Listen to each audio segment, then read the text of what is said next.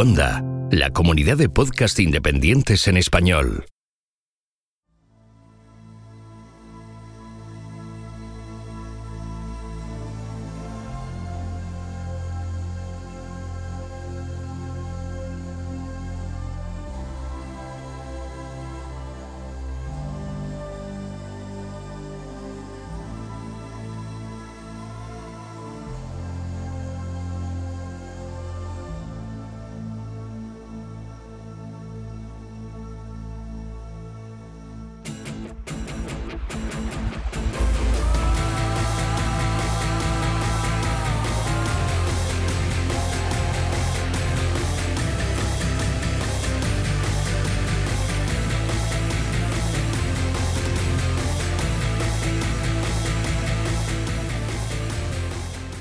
Esto es Istocast, no es Esparta, pero casi. No es Moscú, no es Smolensk, no es Krasnoy, no es Berecina y tampoco es Vilna.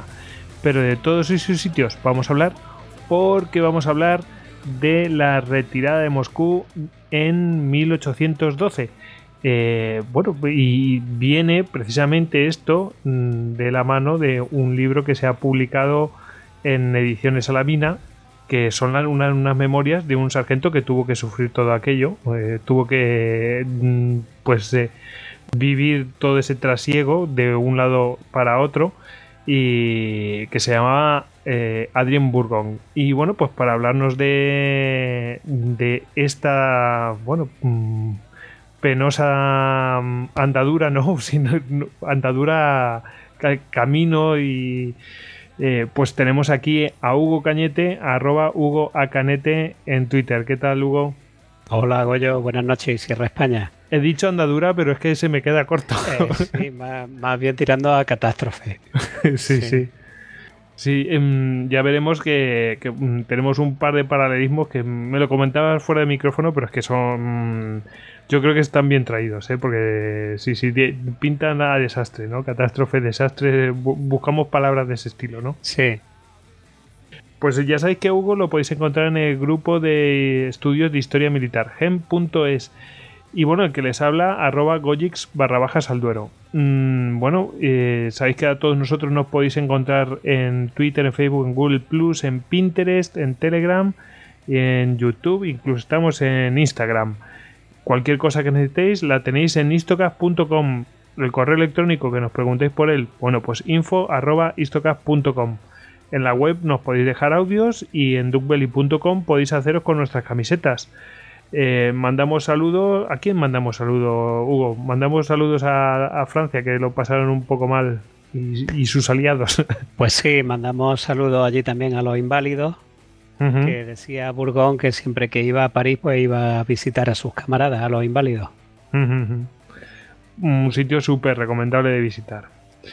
Y bueno, mm, ya sabéis que nos podéis escuchar a través de la app de Istocast para Android y mm, si queréis ayudarnos, bueno, pues tenéis eh, en vuestra mano pues dejarnos me gustas y, y comentarios en iVoox y en iTunes pues comentarios y cinco estrellas.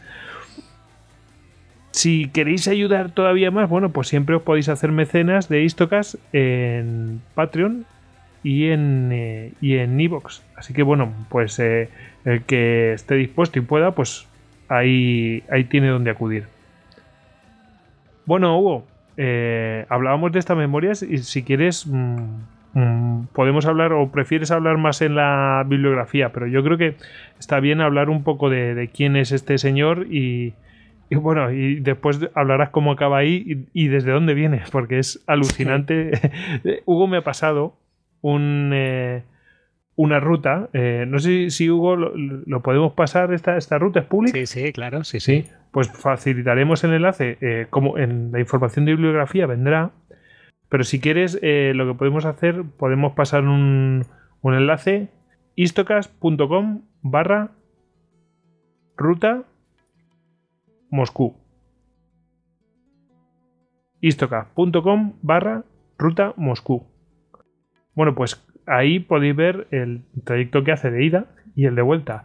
Por eso cuando eh, me queda así como... Mm, eh, he dicho andadura y, me he quedado así como, como bloqueado. Digo, es que no es una andadura. Esto, Es, yo es que lo veo y digo, pero esta gente está hecha totalmente de otra pasta, porque es que no. Es alucinante. Qué trayecto. Pues y, sí, bueno, pues este señor, que, ¿quién era este señor? No sé. Bueno, este señor es de un pueblo de Condé, de la frontera norte de Francia con Bélgica. Y bueno, por aquel tiempo, ya en 1806, cuando cumple 20 años, él, es hijo de, un comerciante de, tejido bastante acomodado de la ciudad. Entonces, él, su sueño era servir en, el ejército eh, de Napoleón en la Guardia Imperial. Y para eso se había formado un cuerpo de jóvenes procedentes de buenas familias que se llamaba el, cuerpo de Vélites por los Vélites romanos. Perdón, había, recuperado un poco ese nombre, pero en realidad se trataba de un cuerpo en el que se pretendía ser un, grupo exclusivo que en el futuro eh, pudieran ser oficiales. Entonces eh, Burgón empieza en 1806 en este cuerpo de Vélites. Van a clases como una especie de academia y la primera campaña en la que participa en Polonia en 1806, pero luego él sigue la Guardia Imperial durante mucho tiempo y de hecho es veterano de las batallas de Jena, de Pulstuk, de Eylau, de Eilsberg, Friedland, Essling, Bagrán, está en Somosierra, en Benavente eh, y luego ya en Rusia, en Smolensk, en Borodino, en Krasnoy, está en el cruce del Beresina y luego en 1813 está también en Lutzen y en Bautzen y eh, después de la caída de Napoleón pues abandona el ejército y se dedica, bueno, recupera el negocio familiar con la llegada de los Borbones, porque era muy devoto de Napoleón, como, como se podrán imaginar. Sí. Y luego ya en 1830, cuando llega otra vez la República, pues vuelve al ejército y le, le buscan un puesto de teniente de ayudante de plaza en la ciudad de Valenciennes y ahí pues acaba sus días, ahí se retira del ejército, él es caballero de la Legión de Honor y estas memorias las escribe primero una parte, las anotaciones las escribe en 1813 porque en la batalla de Dessau él hecho prisionero por los prusianos, después al año siguiente de lo de Rusia. Y mientras está prisionero, pues escribe estas memorias. Y luego a partir de 1830 y algo, pues recoge todos aquellos manuscritos que tenía por ahí guardados, más una, una, serie de cartas que se había cruzado con su madre durante la campaña rusa y a partir de ahí él compone las memorias. Incluso en un, hay un momento en el que llega a decir que tiene intención o que los amigos lo han animado mucho a que escriba unas memorias completas de toda la era napoleónica, pero al final se queda simplemente en, en la retirada de Rusia, de, en la retirada de Moscú. Pues qué pena, ¿verdad? sí, una, una verdadera pena porque las memorias eh, son espectaculares. Joder. Em, recordemos em, que, lo que vamos a contar ahora, pues vendría a ser eh, pues lo que la continuación, eh, pero claro, desde la vista del soldado, ¿no? De, lo que sucede después a lo que contamos en el Histocast 154 sobre la batalla de Borodino. Pues sería un poco el trayecto posterior pero contado por este señor. Eso es, vamos a ir hilando un poco la cronología. Yo creo que a lo mejor otro día tratamos con profundidad suficiente. Exacto. Pues, que, además lo prometimos, ¿eh? Además lo prometimos. Sí, pero hoy lo que vamos a hacer simplemente que nos llevemos esa otra visión que hay que tener también de la historia, que es de, de muy bien, pero qué es lo que pasa de la gente que va caminando a pie. Entonces vamos a hilar un poco la cronología y vamos a ir sacando textos de Burgón para que veamos qué era exactamente lo que estaba pasando en el camino. Em, bueno, ya veremos y a lo mejor nos sorprende esa frase que nos has dicho que era muy devoto de Napoleón. Eh, no sé, a mí me ha sorprendido un poco y digo, mm, a ver qué cosas nos cuenta, si nos pone si nos pone la piel de gallina el tema, eh, digo, mm, para sorprenderse de que sea tan devoto de Napoleón después de lo que van a sufrir. Pues sí, incluso no sé si he cogido ese párrafo, pero hay un momento de la memoria que a pesar de, toda la catástrofe que llevaban encima, yo creo que un poco antes del Beresina, todavía seguían pensando que Napoleón era, y él lo escribe, que Napoleón era su líder natural y que él los sacaría de ese problema, cuando en realidad era Napoleón el que lo había metido allí, pero es curioso ver esa mentalidad. Eh, pues casi mesiánico, ¿no? Bueno. Sí, sí, sí. Pues, eh, pues ¿por dónde empezamos, Hugo? Bueno, pues podemos hacer una aproximación rápida, porque yo eh, creo que en Borodino, pues en el programa de Borodino se llegó con muchísima profundidad hasta poco antes de Moscú. Entonces, con que demos una larga cambiada rápida. Perfecto. Pues, un poco para ponernos en, situación. Sabemos. Lo que sí que podemos decirles es que se saquen el mapita este que hemos dicho, istocast.com ah, ruta barra ruta Moscú y ahí bueno pues eh, que nos vaya que vayan siguiendo la explicación. Es que es, curioso porque estas memorias nunca se habían traducido al español. Desde y tienen ya casi 160 años. Sin embargo, en, tanto en Alemania como en Inglaterra, en Estados Unidos son, o en, la misma Francia, son muy famosas y muy, muy estudiadas y muy reseñadas. Y hay un montón de blogs donde, donde se hacen este tipo de cosas. Porque esto es alguien, un particular que ha de Google Maps, sí que ha hecho el mapa en Google Maps siguiendo la, cronología que pone Burgón en su memoria.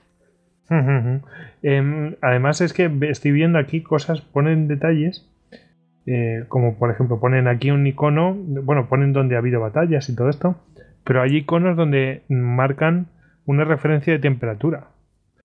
Sí, porque, sí, porque él de vez en cuando las va, va diciendo, ¿eh? Incluso va diciendo los grados bajo cero que hizo tal noche o tal día. Joder, qué bueno. Es que la verdad es que está, está muy bien. Bueno, pues eh, no te interrumpo más, Hugo. Eh, a ver, ¿por dónde empezamos? Bueno, pues eh, ¿por qué entra Napoleón en Rusia? ¿no? Después de una década de campañas victoriosas, pues en 1811 Napoleón está en, el apogeo de su, de su, poder, digamos casi como Hitler en, en junio de 1941. Y bueno, una de las estrategias básicas que tiene el emperador es eh, como todos sabemos, es el bloqueo a los barcos ingleses de todos los puertos de la Europa continental. Y el, claro, el qué pasa que eh, para hacer eso efectivo necesitaba, entre otras cosas, con el apoyo de Rusia. Pero llega un momento en que el zar Alejandro empieza a recelar un poco de esta ansia expansionista de Napoleón, porque ya lo tenía en, el río Niemen, que era la frontera con Rusia, ya Napoleón se acababa de apropiar de Prusia, y entonces, saltándose los acuerdos de Tilsit, abre el zar ruso abre los puertos a los barcos ingleses y esto va a provocar que Napoleón empiece a considerar a Rusia como un enemigo de Francia y que comience a plantearse una invasión para eliminar al zar Alejandro del tablero de, esa guerra que está manteniendo con Inglaterra. Sin embargo, por ejemplo, su mano derecha, que es el mariscal Kuala Lumpur, cuando están eh, en, toda la fase de planificación, intenta convencer a Napoleón de que no lance esta campaña, que puede ser fatal en potencia, pero bueno, Napoleón ignora el consejo y en junio de 1812 la Gran Armée cruza el río Niemen, que es la frontera entre Prusia y Rusia, y comienza la invasión de Rusia. Esto ya es una declaración de guerra. Napoleón pretende que sea un ataque relámpago, es decir, una invasión corta, en el tiempo cuyo objetivo es el de arrancar una paz del emperador Alejandro. ¿Esto nos suena de algo? Sí.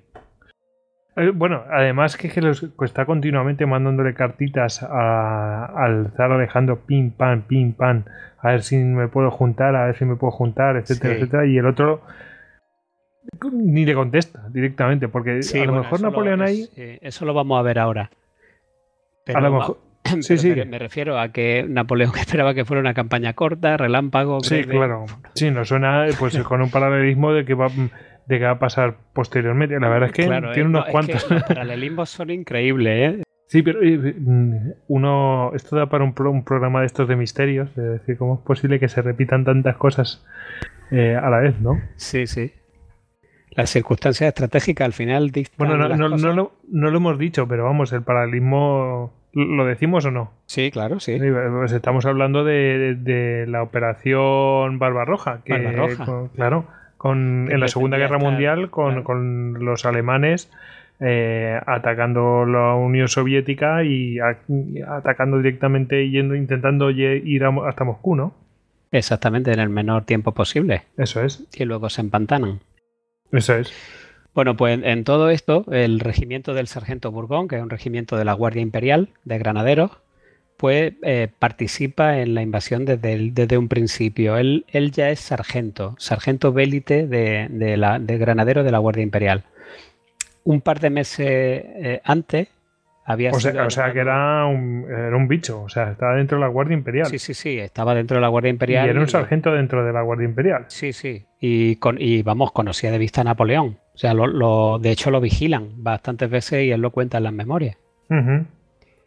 Y bueno, pues el- su regimiento resulta que está en Almeida, en Portugal, frente a las murallas de Almeida. Y entonces, justo antes de, de que empiece la invasión, pues claro, lo llaman, lo llaman a París y pues tiene que ir atravesando toda España. Y dice en las memorias, dice que durante la marcha por España fueron atacados todos los días hasta cruzar los Pirineos y a veces hasta en dos ocasiones. Y luego ya, pues llegan a Bayona, luego llegan a París. En París los revista eh, Napoleón y de allí los envía directamente al Rin. Pasan el Rin, cruzan por Maguncian, por el Ducado de Frankfurt, hasta llegar al río Niemen y allí pues eh, en la frontera de Lituania, que es la frontera rusa, eh, pues eh, se integra, o sea, es donde se estaba concentrando toda la gran armée para iniciar la invasión. Alejandro, cuando Napoleón cruza el Niemen, decide evitar el enfrentamiento y dejar que los franceses se vayan adentrando en la inmensidad rusa. El general Kutuzov va a ser nombrado el jefe del comandante en jefe del ejército ruso. los franceses siguen avanzando hacia Moscú, además con unas condiciones extremas, en este caso de calor, y los rusos huyen y practican una política de, la, de tierra quemada. La- las enfermedades y las deserciones ya merman a la Gran Armée desde un principio. De hecho, en, en las primeras etapas ya el ejército napoleónico llega a perder más de 70.000 hombres a causa de las mismas. Y con, pues, con todo este devenir, el ejército de Napoleón llega y conqui- conquista la ciudad de Smolensk. Los rusos siguen retirándose, presentan batallas finalmente en, en Borodino, que el sargento Burgón le llama la batalla del Moscova, por, por ser, por estar allí el río Moscova, y en la que no nos vamos a parar porque ya, Ya la ya se habló en, en más En el en el 154. programa- En el programa anterior. Pero sí es interesante porque durante la batalla a él, a él le toca eh, estar de guardia donde está Napoleón con su Estado Mayor durante la batalla y entonces él va contando cómo en el asalto al Gran Reducto se van produciendo tantas bajas en los oficiales superiores, por ejemplo en los generales, que dice que hay un trasiego constante de mensajeros que van llegando y le dicen a Napoleón, pues ha caído el general de la división tal, y entonces rápidamente Napoleón se dirigía a un coronel que había allí y le decía, coronel no sé qué, acaba de ascender a general, hágase cargo de la división tal y, y asalte el reducto. Entonces todo, todas estas conversaciones y todas estas cosas las va contando Burgón en sus memorias, porque estaba él allí a 10 metros. Formado, fuerte. Claro, pero estaba allí de, de guardia de Napoleón. Pese a la victoria esta de Borodino, Napoleón no logra aniquilar al ejército ruso y se prosigue su avance hacia Moscú. Este tío era un afortunado de todas formas, porque ya sobrevivir a esa batalla que tiene tal mortandad, Sí, eh, o bueno, sea, que va- claro, él no participa en esta batalla Claro, porque claro. está guardando a Napoleón. Eso es. Claro. O sea, claro, él, no, él no es de los que corren riesgo porque no interviene la Guardia Imperial. Él está de, es. re- está de reserva, está allí. eh, Es la gran pregunta. ¿Por qué no intervino la Guardia Imperial? ¿Por qué no intervino? Pues eso. mm. Seguimos. Bueno, pues la- en la tarde del día 10 de septiembre, después de la batalla de Borodino, poco antes de llegar a Moscú, se le encarga con 15 hombres de su compañía hacerse cargo del cuerpo de guardia del acceso del camino que lleva a una villa solariega donde se aloja eh, Napoleón para pasar la noche. Y ya aquí empiezan a verse un poco que todavía estamos a principios de septiembre, todavía en verano, todavía no hemos llegado a Moscú, pero ya empiezan a verse síntomas de cansancio en cierto modo en el ejército. Y cuenta Burgón que al, al rato de estar apostado allí en el cuerpo de guardia, pues pasa un sirviente polaco con un, con un caballo, un sirviente de un estado de, o sea, de un miembro del Estado Mayor de Napoleón, con un caballo que va cargado con el equipaje de este miembro del Estado Mayor, y que justo cuando estaba pasando por delante de ellos, el caballo, agotado y reventado, se desmorona y se cae allí mismo. Y entonces el sirviente coge el equipaje y se marcha. Claro, el caballo se queda muerto allí en, en mitad de la carretera y los soldados, los 15 soldados del cuerpo de guardia, empiezan a despedazar al caballo para cortarle trozos de carne y cocinarlos para comérselos, porque, porque tienen hambre. O sea, y todavía Sí, no eso, eso- es un síntoma de debilidad, claramente. Y entonces cuenta Burcón que en ese momento que estaban despiezando al caballo, pasaba por allí Napoleón acompañado de Murat, que estaban dando un paseo y dice que se detiene Napoleón al lado del, del caballo, en mitad del camino, y, y, dice Burgón, me preguntó si no lo estábamos comiendo. Yo le respondí que sí. Sonrió y me dijo, paciencia, en cuatro días estaremos en Moscú, donde tendréis descanso y comida apropiada, por muy bueno que pueda estar ese caballo. Eso es lo que le, le responde Napoleón. Sí, sí, y ya veremos que no va a ser tan, tan así. Sí, sí. Pero bueno, no está mal lo que dijo, es como tiene que animar, ¿no? Sí. ¿Qué, ¿Qué, va a decir? Va a decir, no os comáis ese caballo, mm, señor, tengo hambre. en fin. Sí, sí. Bueno, pues cuatro días más tarde de, de, esta anécdota, que es el 10, es decir, el día 14, la Gran Armée llega a Moscú.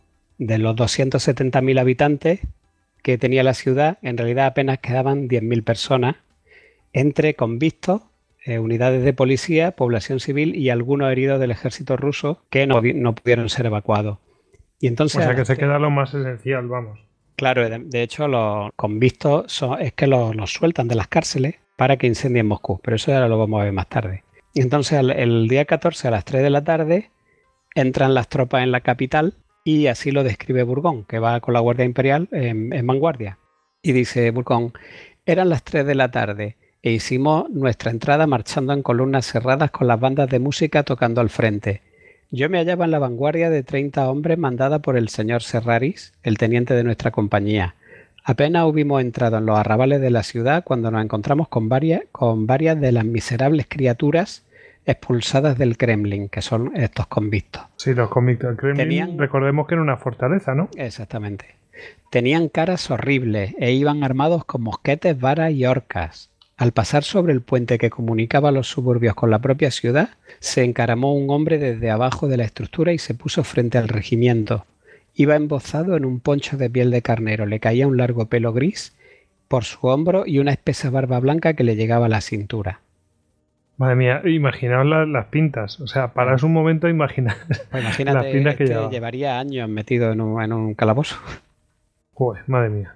Y luego un poco más tarde, porque a este que intenta atacar al, al oficial de la compañía, este que se, lo tiran por el puente y se, se, cae al río. Pero bueno, luego sigue y dice, tras cruzar el puente, marchamos por una calle larga y bonita. Quedamos asombrados al no ver salir a nadie, ni una sola mujer, a escuchar cómo nuestra banda interpretaba La victoria es nuestra, que debe ser una pieza francesa.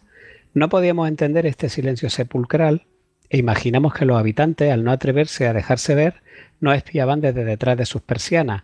Aquí y allá vimos algunos sirvientes con su atuendo y algunos soldados rusos. Justo cuando nos deteníamos, vimos a tres damas en la ventana de una planta baja. Dio la casualidad de que me hallaba en la calzada cerca de una de ellas y me dio un trozo de pan negro como el carbón lleno de largas hebras de paja. Se lo agradecí y a cambio le di un trozo de pan blanco. La dama se sonrojó y se rió entonces tocó mi brazo. No sabría decir por qué y a continuación seguí mi camino. O sea, este es el panorama que se están encontrando sí, al entrar en Moscú. A lo mejor el tío ya estaba ahí como diciendo, ¿qué es lo que está pasando? ¿Qué, exactamente, ¿qué pasa, ¿qué pasa aquí? Entonces, bueno, llega. Como que la señora a lo mejor sabía algo y. No sí, sé, como bueno, en plan quedaba, de. Lo que quedaba allí era, bueno, estas damas seguramente serían sirvientas o porque la gente bien se había ido. Así que de esta manera llegan por fin al lugar que se le había asignado para acampar, que, que a su regimiento era concretamente la plaza de, del Palacio del Gobernador, y allí empiezan a producirse ya los primeros saqueos. Y dice, dice Burgón, nos dijeron que el regimiento debía acampar y que nadie bajo ningún pretexto, cualquiera que fuese, debía ausentarse. No obstante, una hora más tarde, estaba toda la plaza atestada de cualquier cosa que pudiésemos desear, vino de todos los tipos, licores, frutas confitadas y una enorme cantidad de pasteles y harina, pero nada de pan. Bueno, lo de nada de pan lo va diciendo durante todo el rato en el capítulo de Moscú. Sí. Es una cosa curiosa. Sí, había de todo, pero nunca había pan. Nada de sí, pan. Pero es una cosa curiosa que, que, dice, nadie se podía mover, no sé cuántos, pero Exacto, sin saber sí. cómo llegó un montón de cosas que no estaban allí. Sí, y claro, dice, entramos al interior de las casas de la plaza pidiendo comida y bebida, aunque al no encontrar a nadie en su interior nos servimos nosotros mismos. O sea que en realidad un saqueo, pero casi inducido, ¿no? O sea, no hay nadie en la casa, pues empiezan a coger cosas, ¿no? Eh, sí, sí, está ahí. No creo que le falte a los dueños. Claro, entonces lo, lo que no podía nadie imaginar es que el gobernador ruso de la capital, Ros, Rostopchin, había dado ya instrucciones para eh, prenderle fuego. Y los encargados de hacerlo iban a ser los presidiarios, estos de los que acabamos de mencionar, y unidades de la policía que habían quedado en la ciudad.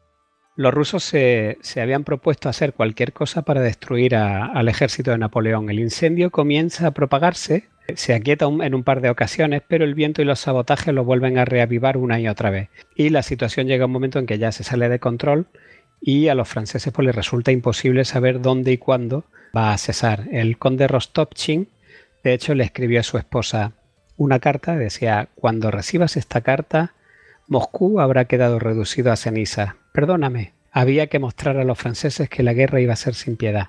Pero bueno, Napoleón está dispuesto a mostrar también alzar su determinación. No, no podía creer que los rusos estuviesen incendiando la capital, porque claro, él ya tenía Viena, tenía grandes capitales, Berlín, y todas habían sido respetadas y conforme al uso de la, guerra y, de las leyes de la guerra y nunca había pasado nada. Entonces no, no pueden creerse que Moscú esté ardiendo por los cuatro costados. Aún así, el zar se encontraba en una posición delicada, necesitaba reagrupar a sus fuerzas y elevar un poco la moral después de tanta derrota. Napoleón estaba esperando a que éste se aviniese a firmar la paz, estaba confiado y en una de, estas ocasiones le llega a decir a, a, Kuala Lumpur, a su mariscal mano derecha, le dice, el zar pedirá misericordia y solicitará la paz.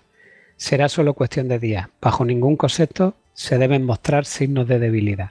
Y bueno, entre tanto, pues siguen los incendios en Moscú. Burgón los vive intensamente. De hecho, hasta llega a dedicar un capítulo completo del libro a, los incendios porque eh, los sufre de una manera continua, o sea, están siempre metidos en un lío por culpa de los incendios, no pueden volver al lugar del campamento porque se pierden, porque las calles están ardiendo y no encuentran el camino de vuelta. Bueno, es... Mm, o sea, peligro real, peligro, peligro real, o sea, que, debía ser masivo, no es una cosa de una noche, sino que es continuo. No, estuvo seis o siete días ardiendo eh, Moscú. Sí, sí, sí. Sí, bueno, pues en uno de los primeros parajes del capítulo, todavía recién empezado el incendio, cuenta que después de salir a la calle de un palacio en llamas donde habían acabado con nueve incendiarios que los habían atacado, pues eh, dice, a continuación nos encontramos con algunos chasseurs, que son cazadores de la guardia, que nos dijeron que los propios rusos habían incendiado la ciudad y que los hombres que acabábamos de encontrarnos eran los responsables de ello. Poco después sorprendimos a, tres de estos desgraciados prendiendo fuego a una iglesia ortodoxa. Al vernos, dos de ellos arrojaron su antorcha y huyeron. Nos dirigimos contra el tercero, que conservó su antorcha y que, ignorándonos, trató de seguir a lo suyo. Un culatazo de mosqueto en la cabeza fue el castigo por su obstinación. Justo entonces nos encontramos con una patrulla de fusileros chasseurs, que son fusileros cazadores, que como nosotros se habían perdido. El sargento al mando me dijo que se habían tropezado con convictos que prendían fuego a una gran cantidad de casas, que habían encontrado a uno al que le había tenido que cercenar la muñeca con su sable para obligarlo a, arrojar la antorcha, pero que la había cogido con su mano izquierda para continuar con la faena y se habían visto obligados a matarlo. O sea, fíjate la obstinación. Qué burrada, macho. La obstinación con la, que, con la que los incendiarios estaban incendiando Moscú. Sí, sí, o sea, te cortan una mano y vas y lo coges con la otra para seguir con. Sí. Pero bueno, es que esta gente. Tremendo. Y bueno, cuenta muchas más cosas. Incluso Napoleón los manda a un palacio a las afueras de Moscú para evitar que se quemase. Y los estaban inspeccionando y de repente empieza el palacio a arder porque manda a 200 o 300, Burgón va con ellos. Y claro, una vez que han asegurado el palacio, que han asegurado el perímetro y todo, y están y han registrado el palacio y no hay nadie, ya creen que lo han asegurado y de repente empieza el palacio a arder. Y es que no se lo pueden creer. Y, encuentran, vuelven a entrar dentro y es que eh, detrás de la gran escalinata del, hall, pues hay un pasadizo secreto que comunica con otro lado y por ahí se habían metido. ¿Y, cuántos de esos habría? Claro, y logran prenderle fuego al, palacio, pues lo hacen Moscú arde por los cuatro costados. Así que bueno, al final los incendiarios están por todos lados, claro, son detenidos por centenares y conducidos al patíbulo con vistos había algún que otro civil, burgués, policía, también había, y se ordena matar a la bayoneta a los que intenten huir. Este aspecto dice Burgón, el día 16 de septiembre recibimos órdenes de disparar a cualquiera que encontrásemos prendiendo fuego a las casas.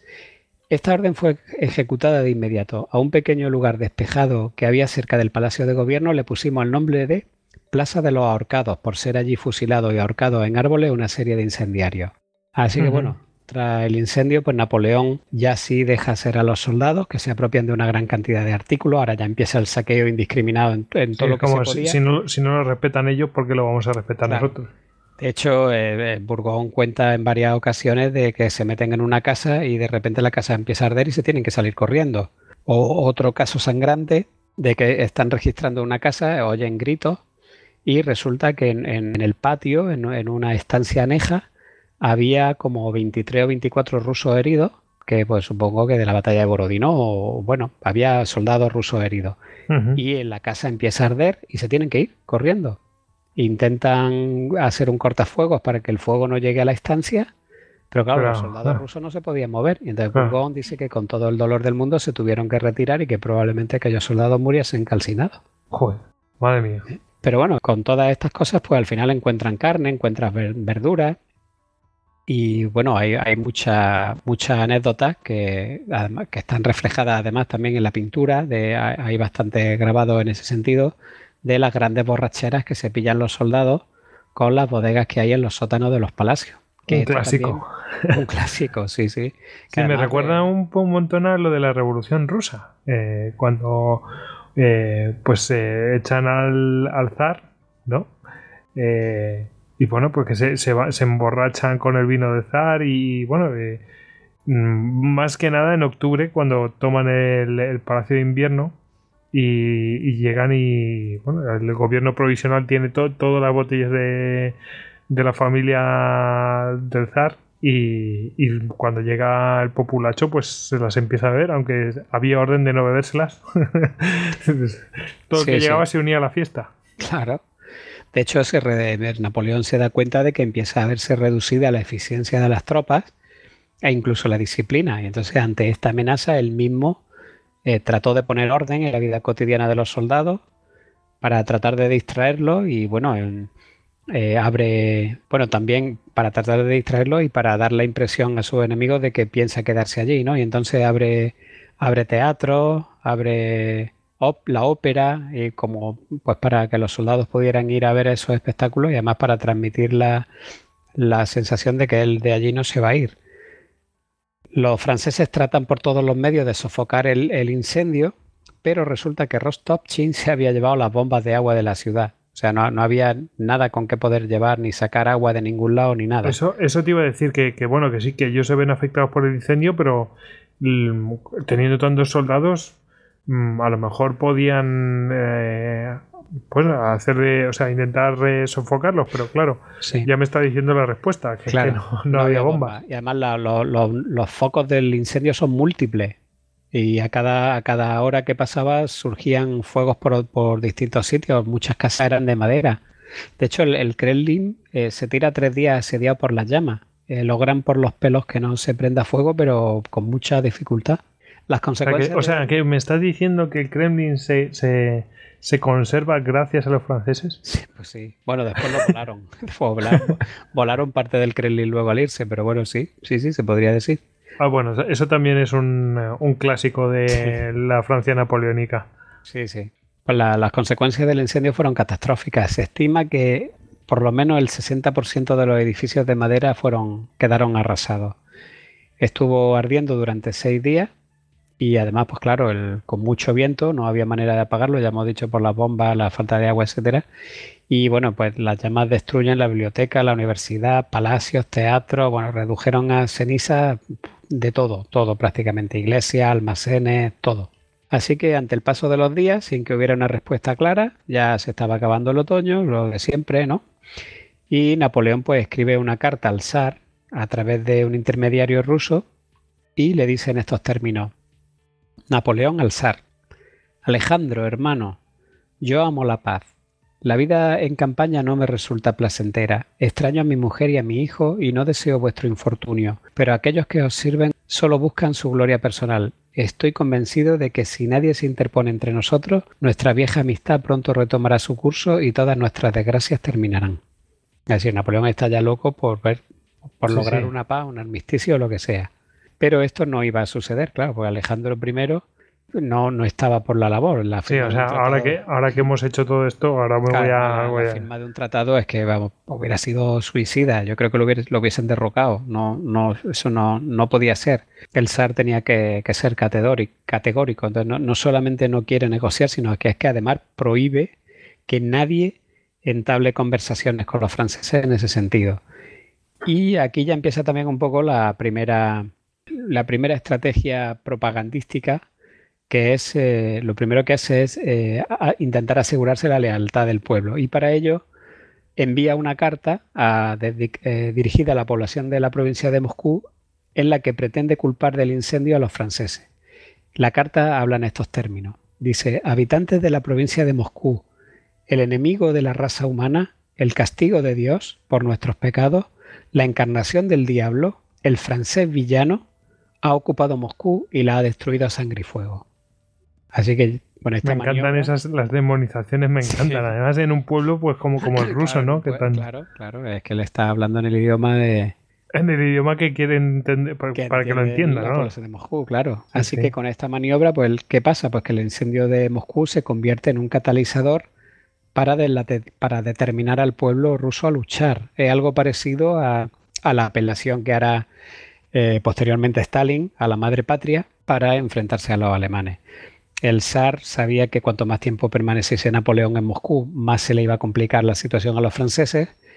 Y bueno, pues haber llegado hasta Moscú no significa, no significa nada mientras el ejército ruso estuviese intacto. O sea que los rusos lo tenían bastante claro. Napoleón podría estar en Moscú, pero estar en Moscú no es nada si, si el ejército ruso no está. Si todavía tengo el ejército en potencia, vamos. Claro, está aquí el invierno, tú estás en Moscú y ya está, pero hoy estás, mañana no está. La mayoría de los soldados estaban acampados en las afueras de Moscú, porque como Moscú había quedado reducida a cenizas, pues había muy poco alojamiento. Y la vanguardia de Murat se hallaba en Vinkovo. Así que allí eh, comenzaron ya a estar expuestos al enemigo y a sus ataques. Y eh, este es el comienzo de una guerra partisana que se va a dar durante toda la retirada y que se convertiría en una verdadera pesadilla, eh, que eran la, las brigadas del ejército ruso compuestas por cosacos y por húsares, es decir, unidades de caballería ligera, que formaban contingentes volantes y altamente móviles que no, dejaron de hostigar a los franceses ni un solo momento hasta llegar a Prusia e incluso más allá, ¿eh? porque eh, la Gran Armée pasa el río Niemen y sigue hacia Elbing y los cosacos siguen persiguiéndolos tranquilamente detrás. Los protagonistas, uno de los protagonistas de esta historia, vamos. Sí, sí, sí, sin duda alguna. Estos cosacos procedían de las estepas del sur y se habían ido integrando con el tiempo en el ejército ruso.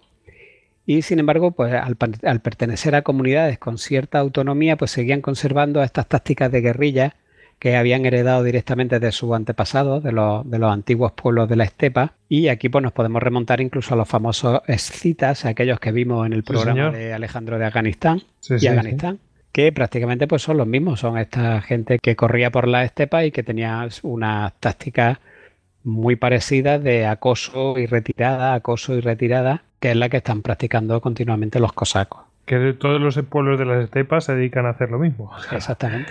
Que, y además que, que se, lo, se lo hacen a estos y seguro que están hartos de oír cosas de, mm, de pueblos de las estepas que hacían eso. O sea, que se lo aplican en esta época y con éxito. Claro. Entonces, básicamente, ¿para qué van a usar a, eh, los cosacos y a, las unidades de caballería ligera en esta guerra? Pues para hostigar, para atacar los flancos, para atacar la retaguardia, para atacar las líneas de comunicación y además sin descanso, tanto de día como de noche. Y fueron decenas de miles de cosacos que inspiraron realmente un terror auténtico a, los franceses actuando sobre la moral, pues como apariciones terroríficas, espectrales tenían los que si ya no te dejan ni descansar, pues... Metido el miedo en el cuerpo con los cosacos. Eso, eso es un poco como las encamisadas de los españoles, ¿no? Que, bueno, no sabías... Te la moral. Claro, te hunden la moral porque no puedes ni descansar. Sí, sí.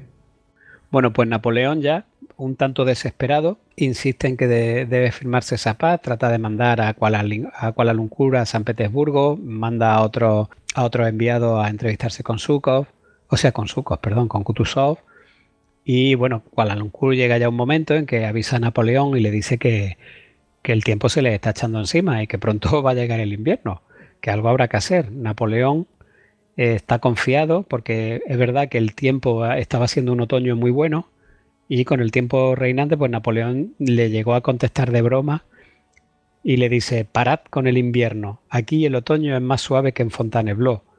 A lo que le respondió eh, Kuala Lumpur, no os fiéis, Sire, el invierno llegará como una bomba y en el estado en que nos encontramos es necesario reequipar a nuestro ejército. Nos hacen falta pieles de carnero, guantes, gorros, botas de piel, material para afrontar el invierno. ¿Esto nos suena? Sí, sí, sí. De que se pedía que hubiera un equipamiento mm, de, ¿Te acuerdas cuando, cuando hablamos de la operación Barbarroja? Que no están, que se pedían un montón y estaban. se supone que está todo, y se, supone que todo eso se iba a hacer, pero al final no, no se envió. Exactamente. O sea, se enviaba, no se enviaba la cantidad necesaria. Eso es. Estamos en las mismas situaciones. Y además tampoco se había hecho acopio de herraduras, que en este caso era muy importante para los caballos, porque eran vitales para el buen transporte de la artillería de los heridos y del bagaje, y ya veremos por qué ahora un poco más adelante. Además, esto hay que añadir que la, marcha en Moscú ya había supuesto un tremendo desgaste, y como hemos dicho antes, y que miles de soldados ya se habían quedado por el camino. O sea que esto también nos suena. Por ejemplo, mm. el programa de Kiev y con la penuria que llegaron o hicieron el cerco de Kiev, por ejemplo. Sí, llegaron a duras penas y con la lengua fuera. Y dando gracias a Dios. Sí, sí. Bueno, Napoleón no quería oír hablar de retirada. Para él abandonar Moscú era indudablemente admitir la derrota y así que Kuala pues, le decía que no, intentaba convencerlo diciéndole que no se trataba de retirarse, sino de ponerse a cubierto, que se le estaban pasando los días y que iba a llegar un momento que no tendrían margen de maniobra. Así que bueno, en esta ida y venida hasta tres veces llega a rechazar a Alejandro entablar negociaciones, así que ya el día 19 de octubre, fíjate que, que avanzada la época, pues ya Napoleón decide emprender el regreso. Sabía muy bien que no podría permanecer todo el invierno en la capital rusa, porque los caballos morirían de, frío y de hambre, eso eh, sin duda, y quedarse atrapado allí en los confines de la Rusia europea, pues no, no le convenía porque... Sí, que a lo mejor sobrevives al invierno a duras penas o muy mal, pero después tienes que volver. Claro, además tiene enemigos en París, que tampoco puede dejar los asuntos de Europa olvidados, como más adelante vamos a ver. En fin, Napoleón estaba obligado a, si no había una paz, se, tenía que retirar. De hecho, Napoleón no es un inconsciente, él sabía perfectamente que se iba a tener que retirar. El, problema es que calculó mal por ese otoño inusualmente cálido y ahí pues perdió dos semanas vitales que si hubiera salido dos semanas antes a lo mejor la catástrofe no hubiera sido en las condiciones en que se produjo. Pues sí. De hecho, en, la víspera de la retirada y, y después de todo el infierno que había vivido en el incendio de Moscú, comenta Burgón al final de un capítulo, hasta Moscú yo siempre había tenido un carácter alegre, y por encima de todas las miserias que nos aquejaban me parecía que cuanto más dolor y peligro sufriéramos, mayor sería la gloria y el honor.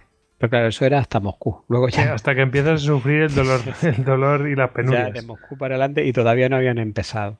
Claro, claro. En fin, eh, en cuanto la sufre ya se te cambia el carácter. Y ya pues con esto empieza la retirada. ¿Te parece, Hugo, que hagamos una pausa? Perfecto. Perfecto, vamos a hacer una pausita.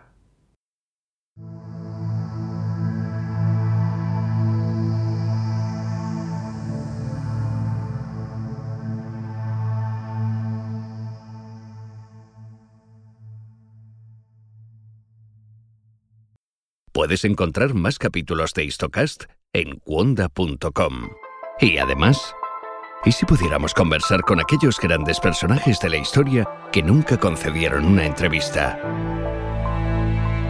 Atila. Yo soy duro con quienes no se me someten. Juana de Arco. No permití jamás que se abusara de un prisionero. Alejandro Magno. Desde muy niño se me educó en el conocimiento de las armas. Poncio Pilatos. Necesitaba controlar a los samaritanos mostrarles autoridad. Napoleón. Austerlitz fue para mis generales la demostración y lo será en los libros que glosen la historia militar de mi tiempo. Wanda, la comunidad de podcast independientes en español, presenta Entrevistas con la Historia. Con Óscar Gómez.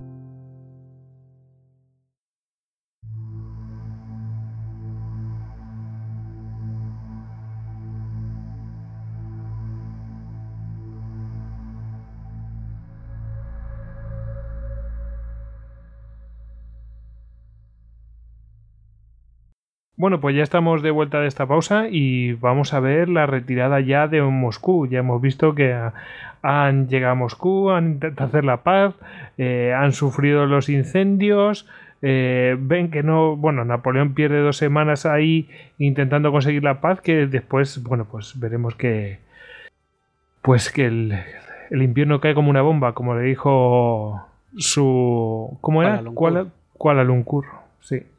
Me sale, tiene un nombre muy parecido a, a la capital. Ah, sí, a Kuala, Sí. a Kuala Lumpur. Kuala Lumpur, sí. Kuala Lumpur es este hombre. Bueno, pues eh, veremos que que el invierno le va a caer como una bomba. Pero bueno, eh, estábamos por la retirada, ¿no, Hugo? Eso es, Napoleón ya decide por fin que se van a retirar. Pues la, la retirada estaba prevista para el día 20 de octubre, pero un ataque del ejército ruso que ya se había organizado plenamente y que ya estaba operativo eh, sobre la vanguardia de Murat en, la batalla que se llamó de Tarutino obligó a, este a replegarse y entonces Napoleón decide apresurar la salida de Moscú y las primeras tropas empiezan a salir el 18 de octubre por la tarde. Y el mariscal Mortier, que debía quedarse atrás en la ciudad con un contingente de 5.000 soldados para asegurar eh, los almacenes de provisiones mientras estos iban saliendo y luego posteriormente para eh, volar sitios estratégicos, entre ellos, pues por ejemplo, el Kremlin, ¿no? que acaban volando algunas torres de la muralla, etcétera. Y así, así describe Burgón la columna que empieza a salir de Moscú. Dice, cuando salimos de la ciudad nos encontramos entre un gran número de carruajes y carros conducidos por hombres de todas las na- nacionalidades, yendo de tres o cuatro en línea en una columna de una legua de longitud. A nuestro alrededor oímos hablar en francés, alemán, español, italiano y portugués. El convoy fatídico, una caravana desordenada de carros de todas las clases llenos de botín, del botín más inverosímil, bibliotecas enteras de preciosos libros, lienzos de maestros de pintura enrollados para facilitar su transporte. A pesar de presentir las miserias que les esperan, cada uno lleva su parte en el botín, así como varias libras de azúcar, arroz, bizcocho y licor en previsión de futuras privaciones. Detrás de los combatientes iban los acompañantes de la Gran Armée, enfermeros, ingenieros, herreros, panaderos, herradores, cantineros, con sus mujeres e hijos. La presencia de estos civiles entremezclados en la retaguardia se convirtió pronto en un terrible obstáculo. Y efectivamente, el, Además que él dice convoy fatídico.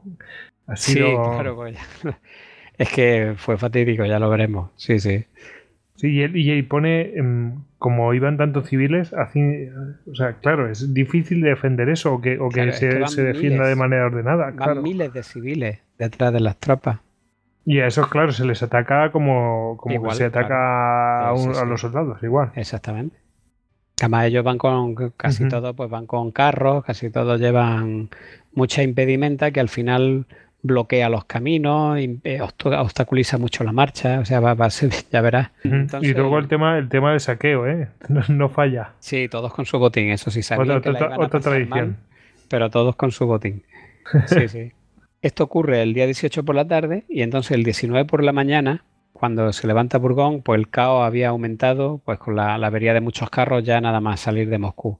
Y entonces comenta Burgón y dice, una gran sesión de este convoy fatal nos había pasado de largo mientras dormíamos.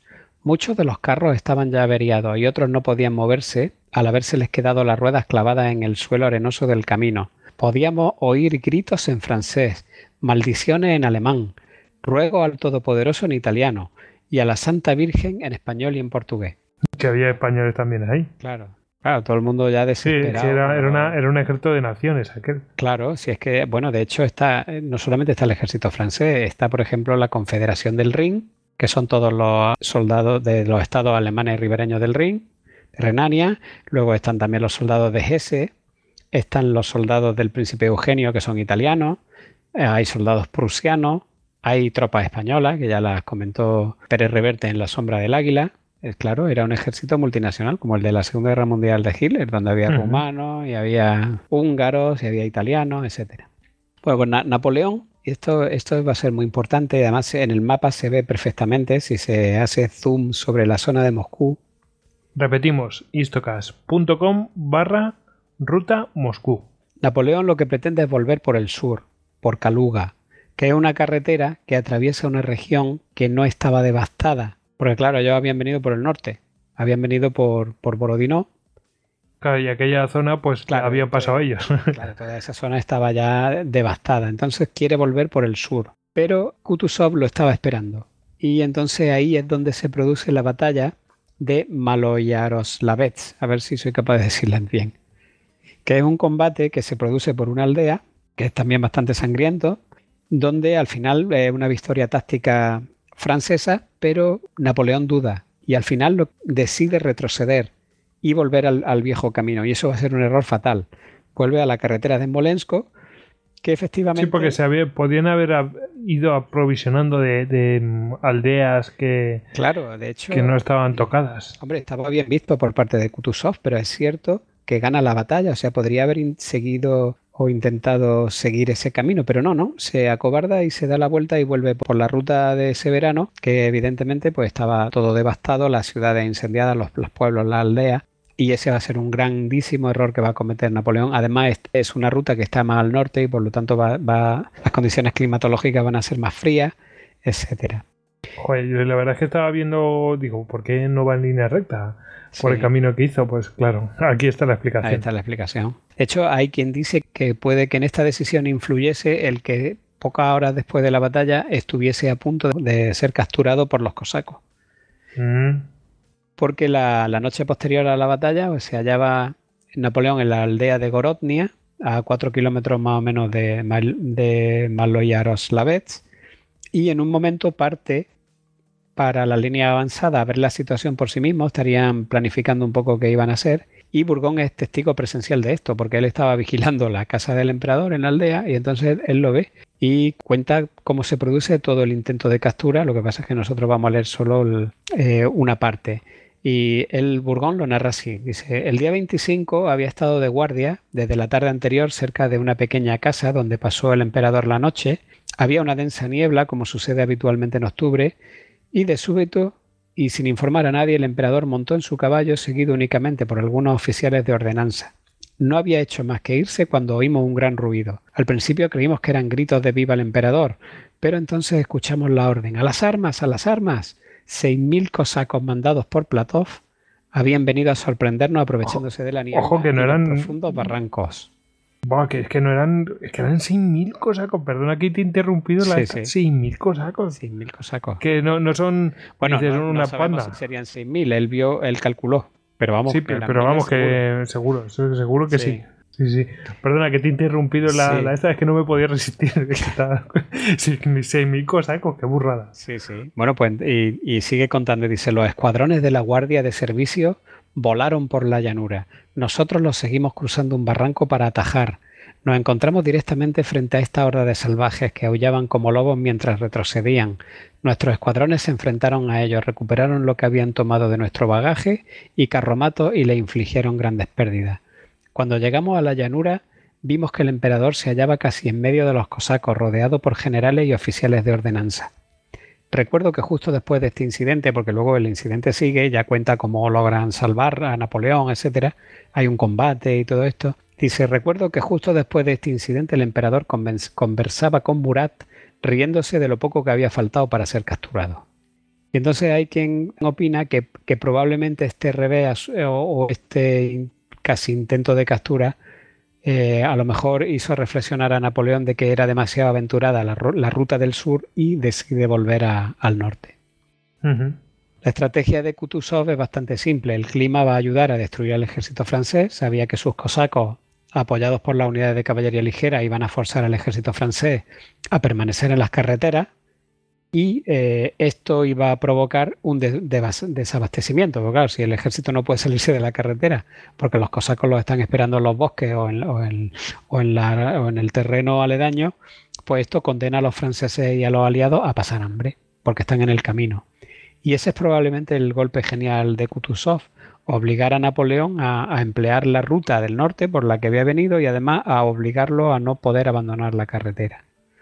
O sea, que tú esto- crees que los, que los cosacos fueron, digamos, enviados a ver si funcionaba aquello, a meterle un poco de miedo. No, no, yo creo que fueron a por él.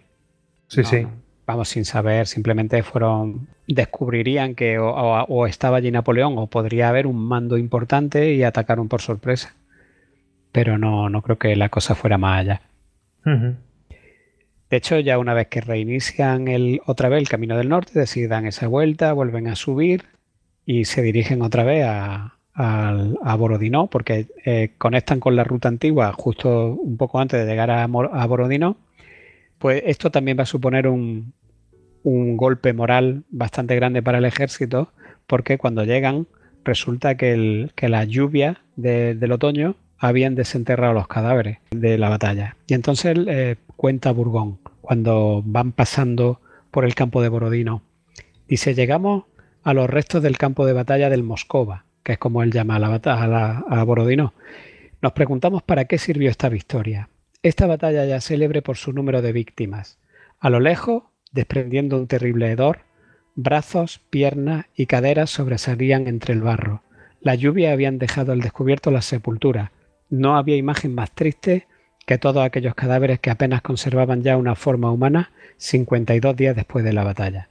Esto, Qué, qué horror esto para la moral. claro, va a suponer un golpe muy fuerte para la moral. En los primeros días de noviembre llega ya de súbito el invierno. O sea, ya, ah, las temperaturas se, se desploman, como había dicho Kuala Lumpur, y el, el invierno llega sin previo aviso y se desploman las temperaturas a 20 grados bajo cero para empezar. Entonces, claro, los caballos que no tienen herraduras, ¿qué pasa? Pues que resbalan continuamente y al final caen exhaustos, reventados. Y pues claro, un caballo que cae, pues el carro se queda para mitad del camino y ya empezamos con los atascos y empieza a desorganizarse la columna. De hecho, dan la orden para que se empezasen a aligerar coches y carrozas porque no tenían más remedio que, que hacerlo para que los caballos pudieran tener más agarre y poder, y poder eh, mover los carros, con lo cual la columna tiene que empezar a deshacerse del botín. Así que eh, cuenta Burgón, por ejemplo, dice, la carretera quedó repleta de objetos valiosos, pinturas, candelabros y cantidad de libros. Increíble. Durante más de una hora estuve recogiendo volúmenes que hojeaba y volvía a tirar, para ser recogidos por otros que a su vez los dejaban en el camino. Libros de Voltaire, de Jean-Jacques Rousseau y la historia natural de Buffon encuadernada en marroquinería roja y oro. Madre mía, macho. Eh, fíjate que, Que es que- alucinante. fíjate que escena más surrealista para una película, ¿eh? Pero, pero total. O sea, de de estas escenas que le gustan tanto, ¿verdad? Sí, de, sí. de que, pues eso, de, de- de mostrar las pues la cara y la cruz de las cosas, ¿no? Eh, no solamente las cosas chungas, sino movidas de estas. Sí, sí. Y ya incluso en estos primeros momentos de penuria, eh, hace Burgón ya referencia al primer caso de canibalismo, que no se va a dar entre tropas francesas porque todavía no habían llegado a esos extremos de hambre, ¿Qué dices? pero que se da entre prisioneros rusos que iban custo- custodiados por portugueses. Y lo cuenta así Burgón, dice, vino a calentarse nuestro fuego un suboficial portugués. Le pregunté dónde estaba su regimiento y me contestó que se había dispersado, pero que él, con un destacamento, tenía órdenes de escoltar a 700 u 800 prisioneros rusos. No tenían comida y se habían visto obligados a comérselo uno a los otros. Literalmente, cuando uno de ellos moría, era troceado y dividido entre los demás, siendo a continuación consumido. Me ofreció verlo por mí mismo, a lo que me negué. Esto tuvo lugar a no más de 100 metros de nuestro lugar de descanso. Pocos días más tarde nos enteramos de que al no disponer de comida para el resto habían sido abandonados. Los prisioneros rusos, ¿se entiende? Claro. ¿Los habían liberado o algo así? o Claro, qué? le habían dicho, voilà. Para, para- Eh, esto, pues iros por ahí y ya está. Eh, exactamente. O sea, esto ya, todo esto son, pues poco a poco, como se va desmoronando todo, ¿no? No hay comida. ¿Para quién no hay comida primero? Pues claro, los, para los Pero prisioneros. claro, los prisioneros. Pero la- son los, los prisi- primeros. los prisioneros serían soldados también. Claro, seguramente serían soldados. Joder, macho, qué barbaridad, porque no estamos hablando de los salvajes estos que habían, eh, ¿sabes? No estamos sí. hablando de, lo, de gente que está, mm, no, no eran mm, eh, presidiarios, vamos. No, no, no, claro, eso se habían quedado en Moscú. No, no. Claro. Buah, qué, bur- Sí, qué burrada. rusos, Que podían ser ellos mismos, o sea, o sea, ca- se podían cambiar, decir, este podría ser yo. Sí, sí, bueno, y eso va a pasar luego al final. Joder. Bueno, la, la retirada se va tornando caótica poco a poco, como hemos dicho, el- y al frío empiezan a sumarse también el hambre, los parásitos. Burgón habla de parásitos, pero yo creo que se refiere a los piojos sobre todo, pero aunque él habla en todo momento de parásitos. Y eh, Burgón, por ejemplo, llega a las 11 de la noche del día 4 de noviembre al campamento en Dorogo Buz, que está un poco más al oeste de Borodino, y dificultado por la nieve del camino, es decir, llega a las 11 de la noche cuando debía estar allí, de, de haber estado allí a lo mejor a las 7 o las 8 de la tarde, y es precisamente por, porque el camino está ya tan nevado que ya cuesta trabajo caminar. Y entonces a la hora de, de acomodarse, cuenta y dice, entre los escombros de las casas, esta, y pone entre paréntesis, esta localidad había sido casi enteramente quemada, como muchas otras, encontramos, encontramos suficiente madera para hacer fuego y calentarnos apropiadamente, pero no teníamos nada, nada que comer y estábamos tan terriblemente cansados que no teníamos fuerzas para buscar un caballo, es decir, un caballo para matarlo. Así que en su O sea, ni lugar, siquiera. Madre mía. Claro, no tienen ni, ni, ni fuerzas para ni buscar comida. Sí. Bueno, el- mucho más adelante, que se pierde en un bosque, eh, se tropieza con un, con un tronco, o sea, un árbol, un árbol caído, y lo tiene que rodear porque no tiene fuerza para levantar la rodilla por encima del tronco. Joder. Pero eso va a ser ya más adelante. Pues dice, y estábamos tan terriblemente cansados que no teníamos fuerzas para buscar un caballo. Así que en su lugar nos tumbamos a descansar. Uno de los hombres de la compañía me trajo una estera sobre la que dormir, de modo que con mi cabeza sobre la mochila y los pies junto al fuego me dormí. Había dormido alrededor de una hora cuando sentí un hormigueo insoportable por todo mi cuerpo, es decir, los, los parásitos, ¿no? Esa noche coge los piojos, que es lo que estaban en la estera, y ya no lo sueltan en todo, en todo el camino. El día 5 de noviembre continúan la marcha hacia Smolensk, o sea, todo, la verdad es que todo el, toda, la, toda la esperanza de la columna era llegar a Smolensk, porque les habían dicho que ne- una, vez que estuvieran en Smolensk, allí, había almacenes de provisiones, eh, había una guarnición de soldados y que, y que lo más seguro es que allí pudieran acantonarse a pasar el invierno para luego contratar, a contraatacar en la primavera. Luego vamos a ver que eso no es así, pero bueno, esa era la esperanza que había en la columna y de hecho muchos se dejaban la piel por intentar llegar a Smolensk precisamente eh, en esa creencia. Y entonces dice Burgón, este fue un día triste, es decir, el día 5 de noviembre. Muchos de nuestros hombres enfermos y heridos murieron. Hasta ahora habían hecho esfuerzos sobrehumanos con la esperanza de poder llegar a Smolensk, donde esperaban encontrar comida y refugio. El día 6 de noviembre la- las condiciones climatológicas empeoran todavía más y para colmo de males le llegan noticias al emperador del golpe de estado que había dado en París Malet. Y dice Burgón, ese día, 6 de noviembre, había una densa niebla y más de 22 grados bajo cero. Nuestros labios se habían helado, nuestros sesos también. Toda la atmósfera era gélida, soplaba un viento terrible y la nieve caía en enormes copos. No solo perdimos de vista el cielo, también a los hombres que caminaban delante de nosotros. Cuando nos aproximábamos a una aldea miserable, un jinete vino al galope preguntando por el emperador. Más tarde oímos que, era un general que traía noticias de la conspiración de Malet en París. Poco después eh, se paran a descansar un rato en uno de los altos del camino y comenta, durante esta media hora se, había- se habían tumbado en el suelo varios hombres y habían muerto. Muchos más habían caído con la columna mientras marchábamos. Nuestras filas estaban quedando die- diezmadas. Y eso que, que nuestros problemas no habían hecho más que empezar.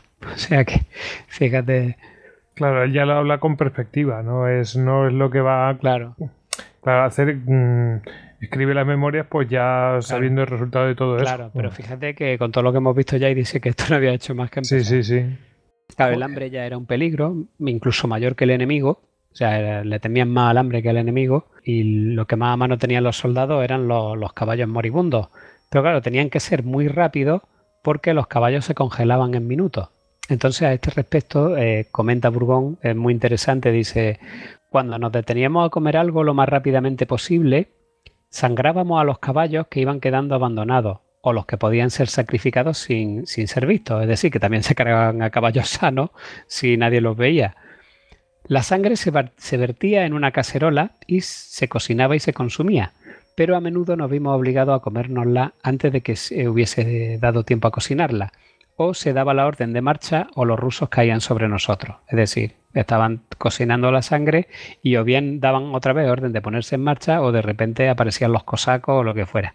Pero es curioso porque dice, en este último caso, es decir, cuando los rusos se echaban sobre ellos y estaban cocinando la sangre de los caballos, En este último caso no les, no les prestábamos mucha atención. En alguna ocasión he visto a hombres comiendo tranquilamente mientras otros disparaban a los rusos para mantenerlos a distancia. Pero cuando la orden era imperativa y nos veíamos obligados a marchar, es decir, cuando los oficiales decían eh, todo el mundo en marcha, nos llevábamos la cacerola con nosotros y mientras caminábamos cada hombre metía las manos y tomaba lo que quería. A consecuencia de, ello, nuestras caras quedaban untadas de sangre. O sea que llegaban ¿Qué, a qué pintas, macho? También de, también de película. Claro, carne cruda, o sea, carne, sangre cruda sí, sí. con las manos. Claro, pues todo, toda la cara y todo el uniforme rojo. Madre mía. Y continúa, dice, muy a menudo nos veíamos obligados a dejar los caballos por falta del tiempo para descuartizarlos. Había hombres que se iban quedando retrasados y acababan por ocultarse ante el temor de ser obligados a seguir a su regimiento. Luego se precipitaban sobre la carne como buitres. Estos hombres rara vez volvieron a aparecer, o bien fueron capturados por el enemigo o murieron de frío. Es decir, que había gente que cuando había un caballo muerto y daban los oficiales la orden de partir, se escondían. Entonces el regimiento se iba y entonces ellos salían a intentar comerse el caballo. Pero claro, esos que se quedaban atrás, se quedaban a merced, se quedaban a merced. y, pues, o morían de frío o morían de eh, a manos de los cosacos o lo que fuera. Y entonces, ante esta extrema necesidad, eh, comienza a desaparecer la camaradería también, fuera de los círculos más cercanos. Esto lo explica también muy bien Burgón. Y quedar apartado de tu regimiento, incluso de tu compañía, podía significar la muerte. Burgón tiene una crisis de egoísmo que lo va a perseguir toda la vida y que relata en las memorias. Y dice, aparte de los terribles dolores que teníamos todo, eh, por todo el cuerpo a causa de nuestra gran fatiga, ya para entonces estábamos bastante famélicos Aquellos de nosotros que todavía conservaban un poco de arroz o harina de avena nos escondíamos para comérnoslo en secreto. Ya no nos quedaban amigos, mirábamos con recelo a todos los demás e incluso nos enfrentábamos a nuestro mejor camarada. No ocultaré un acto de ingratitud que cometí contra mis mejores amigos. Y entonces pues va, va contando que en una ocasión, desesperado por el hambre, dice, le cogí la mano de forma convulsiva a un sargento amigo mío y le dije, mira, si me encuentro a alguien en el bosque con una hogaza de pan, lo obligaré a darme media. Y a continuación, corrigiéndome yo mismo, añadí, no, lo mataría para quedarme con todo. Así que entonces, de, claro, de, de desesperación, entonces entra en el bosque y da la casualidad de que se encuentra a un ordenanza de un coronel polaco que estaba cosiendo allí a escondida unas patatas y le, le obliga a darle siete a cambio de algún dinero y se come una por el camino y se guarda el resto en el zurrón. Y entonces cuenta, dice, cuando al fin regresé a mi regimiento, varios de los hombres me preguntaron si había encontrado algo, y le respondí que no, y ocupando mi lugar junto al fuego, apresté un lecho en la nieve donde dormir. Como no teníamos paja, estiré mi manto de piel de oso para tumbarme encima y me arropé con una capa forrada de piel de armiño hasta la cabeza. Antes de dormir me comí la patata. Tapado por la capa, hice el menos ruido posible, aterrorizado de que alguien pudiese darse cuenta de que estaba comiendo. Cogí un poco de nieve para beber y luego me dispuse a dormir aferrándome con los dos brazos a mi zurrón, que contenía el resto de mis provisiones, es decir, las patatas. Me desperté varias veces durante la madrugada y metí la mano cuidadosamente para contar las patatas. Y, y, así pasé la noche sin compartir con mis compañeros hambrientos el pequeño golpe de suerte que había tenido. Nunca me perdonaré por este egoísmo. Sí, pero sobrevivió. Sí, pero bueno, además sigue, porque dice, claro, al día siguiente, cuando la columna se detiene a descansar, pues cuenta Burgón, dice, mientras el regimiento descansaba y cada uno se hallaba ocupado en la preparación de una mísera comida para sí, me retiré furtivamente, como un egoísta, a la parte más frondosa del bosque a comerme las patatas que con tanto cuidado había escondido. Pero me aguardaba una terrible decepción. Cuando traté de morder, no sentí otra cosa que hielo. Mis dientes se resbalaron y no pude desgarrar ni siquiera un poco. Entonces sentí no haber compartido las patatas con los demás y regresé al lugar donde estaban llevando en mi mano la patata congelada cubierta de sangre procedente de mis labios agrietados. Y, pues sí, eh, ahí está su, su, decepción. Sí, bueno, él es algo que se va a echar en cara toda la vida y lo, lo comenta varias veces en la memoria, el haber tenido este gesto. Pero bueno, luego da las patatas, lo que pasa es que luego dice que cuando intentan cocinar las patatas se deshacen como si fueran hielo, o sea que no, no las pudieron aprovechar. Sí, pero es, es una buena parábola, ¿eh? Sí. Luego Burgón también comenta que observa un extraño método que parecía que estaba aplicando el, ejército francés para dar de comer a las tropas de retaguardia. Y en un paraje llega a afirmar que, que se ha dado cuenta de que la artillería y la caballería siempre marchan delante, para que el reguero de caballos muertos y moribundos que van dejando por el camino les vayan sirviendo de alimento a las tropas que vienen detrás. Increíble, macho. Sí, sí. Increíble. Bueno, es que es, que la verdad es que no, o sea, yo me imaginaba que lo había pasado mal, pero este estos detalles es que son alucinantes. Sí, sí, sí. Bueno, hay un momento que llega a decir, eh, bueno, a escribir. Dice, hay que haber sentido alguna vez la furia del hambre para entenderlo. Serías capaz de comerte al mismo diablo si estuviese cocinado. Eso lo escribe también en, un, una parte de las memorias. Bueno, pues poco antes de llegar a Smolensk, describe también una escena terrorífica que es muy larga, así que lo que voy a hacer es resumirla yo, no la vamos a leer. Y, resulta que siendo ya de noche, pues encuentran en eh, una casa de posta en un claro del bosque y se dirigen allí a intentar pasar la noche con la sorpresa que cuando llegan, como ellos son la Guardia Imperial y van en retaguardia, pues claro, ya ha pasado por el ejército. Y entonces cuando llegan, ven, eh, descubren que estaba rotada con varios cientos de hombres estos se han encerrado en el interior, pues no quieren dejar entrar a nadie y claro, pues el resto pues se pone a acampar fuera en los alrededores. Incluso hay hombres fuera que intentan arrancar tablones de la casa para poder encender la hoguera y entonces en un momento de la madrugada los que están dentro durmiendo con paja, etcétera, pues se prende. Se prende la paja, claro. Hay tanta gente dentro con la avalancha que se produce hacia las puertas y las puertas que, sigue, que abren para adentro que no se pueden abrir. Y entonces pues la, casa de posta se convierte en una ratonera y arde entera con cientos de hombres dentro. Burgón describe cómo él y sus camaradas logran salvar a seis o siete hombres medio quemados por un agujero, que de, haber, de, un, de algunos de haber arrancado un tablón había un agujero, pero el resto se mueren dentro calcinados. Y además él describe, y además esto es de verdad que es para ponerse los pelos de punta cuando lo lee él describe que el resto de gente que estaba acampada afuera, eh, al aire libre, pues se acercaba al incendio a calentarse o a cocinar trozos de carne de caballo ensartados en la punta de los sables, lo iban asando mientras, mientras los compañeros se achicharraban dentro. Joder. O sea, es tremendo. Y dices, por, por, por venganza, eh, por lo de antes o por simple eh, alienación, por sí, pero por sí, pero cómo llega el estado, o sea, cómo es, cómo llega los hombres a llegar, cómo llegan a ese estado. Eh, de decir, oye, ayudas a tus compañeros a salvarse y tal. Eh, ¿Esos que hicieron eso, eso lo hicieron por odio porque no les habían dejado entrar antes o, simplemente porque ya estaban tan alienados de, la situación y eran zombies? De frío. imagínate que debían estar a 30 grados bajo cero. Y además las puertas no se, podrían, no se podían abrir porque al, abrir hacia adentro y, y, haber una masa de hombres detrás no se podían abrir, con lo cual no podían hacer nada. Sí, pero, pero vamos que... Eh, sí, es, terrorífico, es absolutamente terrorífico. Y, la peña pasando, porque bueno, pues vale, una desgracia más. Esta es otra gran escena de película, o sea, la gente ahí asando tranquilamente un trozo de carne de caballo o calentándose. a ver, a ver, un director. Alguien tiene que ver, alguien ha tenido que leer una memoria de estas, que es alucinante. Sí, sí. Y no creo que se necesite tanto dinero, ¿no? para hacer esto.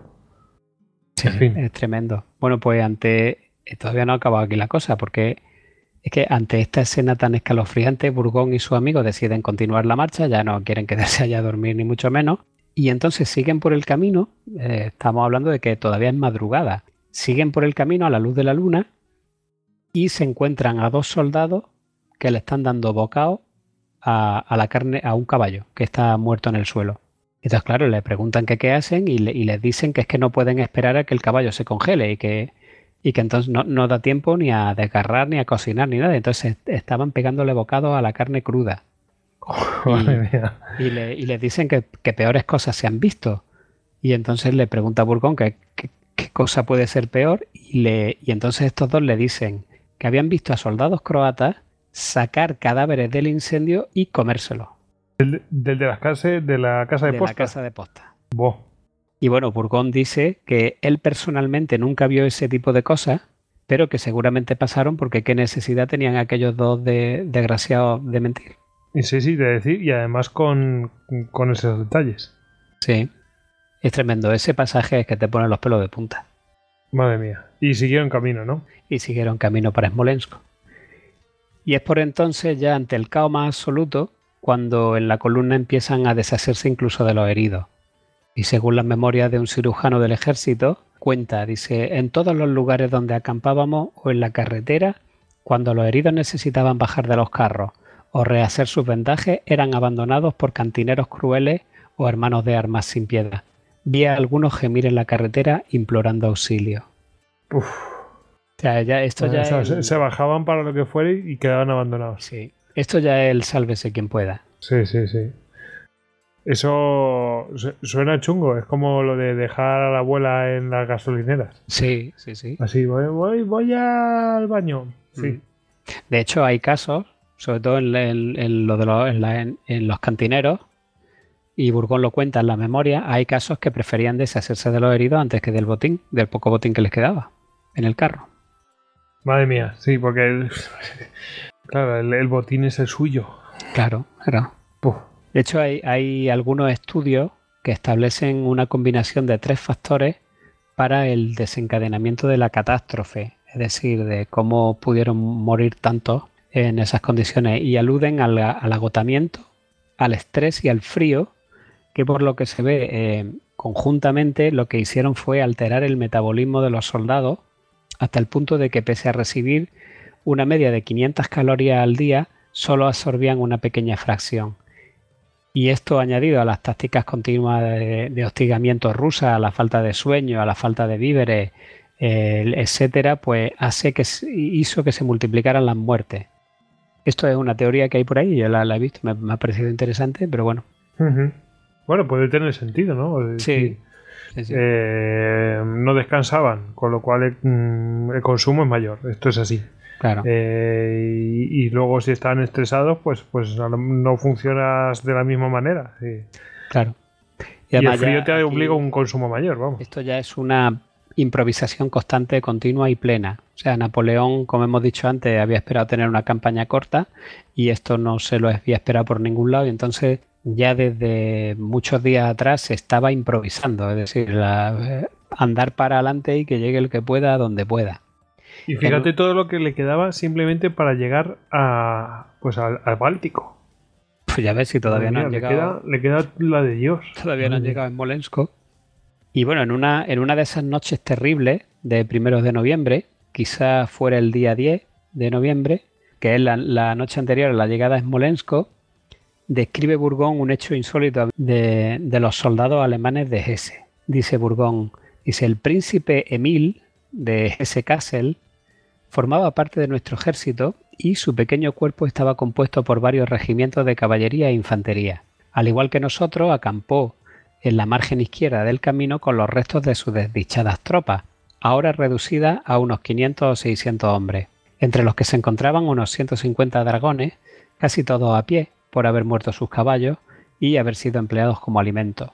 Estos bravos hombres, medio congelados por el frío, se sacrificaron ellos mismos en esa horrible noche para salvar a su príncipe, de no más de 20 años de edad.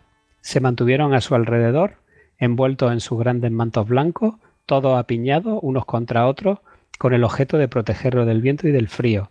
A la mañana siguiente habían muerto tres cuartas partes de ellos sepultados por la nieve, el mismo destino que corrieron otros 10.000 hombres de diferentes cuerpos. Madre o sea, mía, fíjate que se, se arremolinan alrededor del príncipe para darle calor para darle calor. durante la noche y mueren tres cuartas partes Tres cuartas partes, qué barbaridad. de los 600. Increíble. Eh, bueno, la pregunta es si el príncipe. El príncipe sobrevivió. Increíble, tío. A mediados de noviembre ya solo quedaban 42.000 hombres de los 104.000 que habían salido de Moscú. Los demás, pues, o habían muerto Re- de repite, repite la cifra, repite la cifra. A mediados de noviembre quedan 42.000 hombres de los 104.000 que salen de Moscú.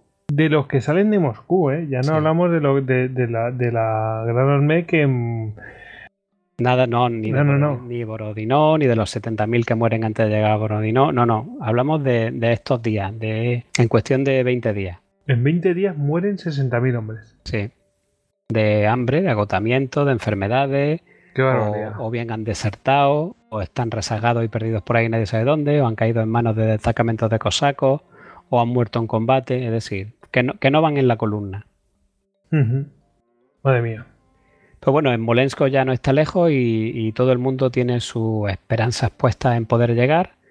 Eh, hay mucha gente que, es que se está muriendo por el camino, pero bueno, ahí tienen esa esperanza de que si llegan a Smolensk es posible que se salven.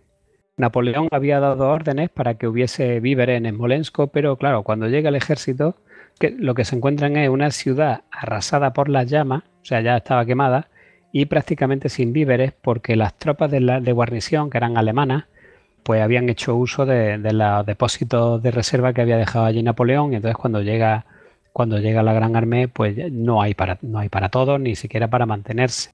Y en las puertas de la ciudad hay, hay una fuerte guardia y solo se van dejando entrar dentro de la ciudad aquellas tropas o aquellas unidades que llegan en orden y con su- armada y con sus oficiales, con lo cual hay un montón de rezagados que se quedan fuera, no los dejan entrar y, y entre el río Nieper y las puertas de la ciudad pues mueren también centenares de hombres eh, a las que- puertas de la ciudad, madre por, mía. por no estar eh, con sus unidades. No los dejan entrar y se mueren de frío allí fuera. Pero claro, tampoco que no querían, o sea, querían evitar que la gente entrase con desorden en la ciudad y, a- y- y aquello acabase en una algarada y fuese arrasada por completo. Sí, sí, una anarquía. vamos. Claro. Así que el, el camino hasta Smolensk pues, fue un reguero de cadáveres, caballos muertos y carros abandonados. La decepción fue inmensa cuando las tropas llegan a Smolensk y, y ven lo que hay allí, que aquello no es nada. Los heridos, pues claro, los que iban con esa esperanza empiezan a morirse. Y bueno, la primera noche de Smolensk para Bourgogne es de verdad onírica. es algo, es algo increíble de, de leer porque, bueno, se pierde en la oscuridad, a- totalmente a oscura, pues no, eh, claro, dice, él cuenta que hay que ir con mucho cuidado porque las casas están, eh, están sin techo porque están quemadas, pero todas las casas tienen sótano, pero están tapados de nieve. Entonces, si pisas donde no es, te puedes caer a dos o tres metros de profundidad de la nieve y te, y te mueres.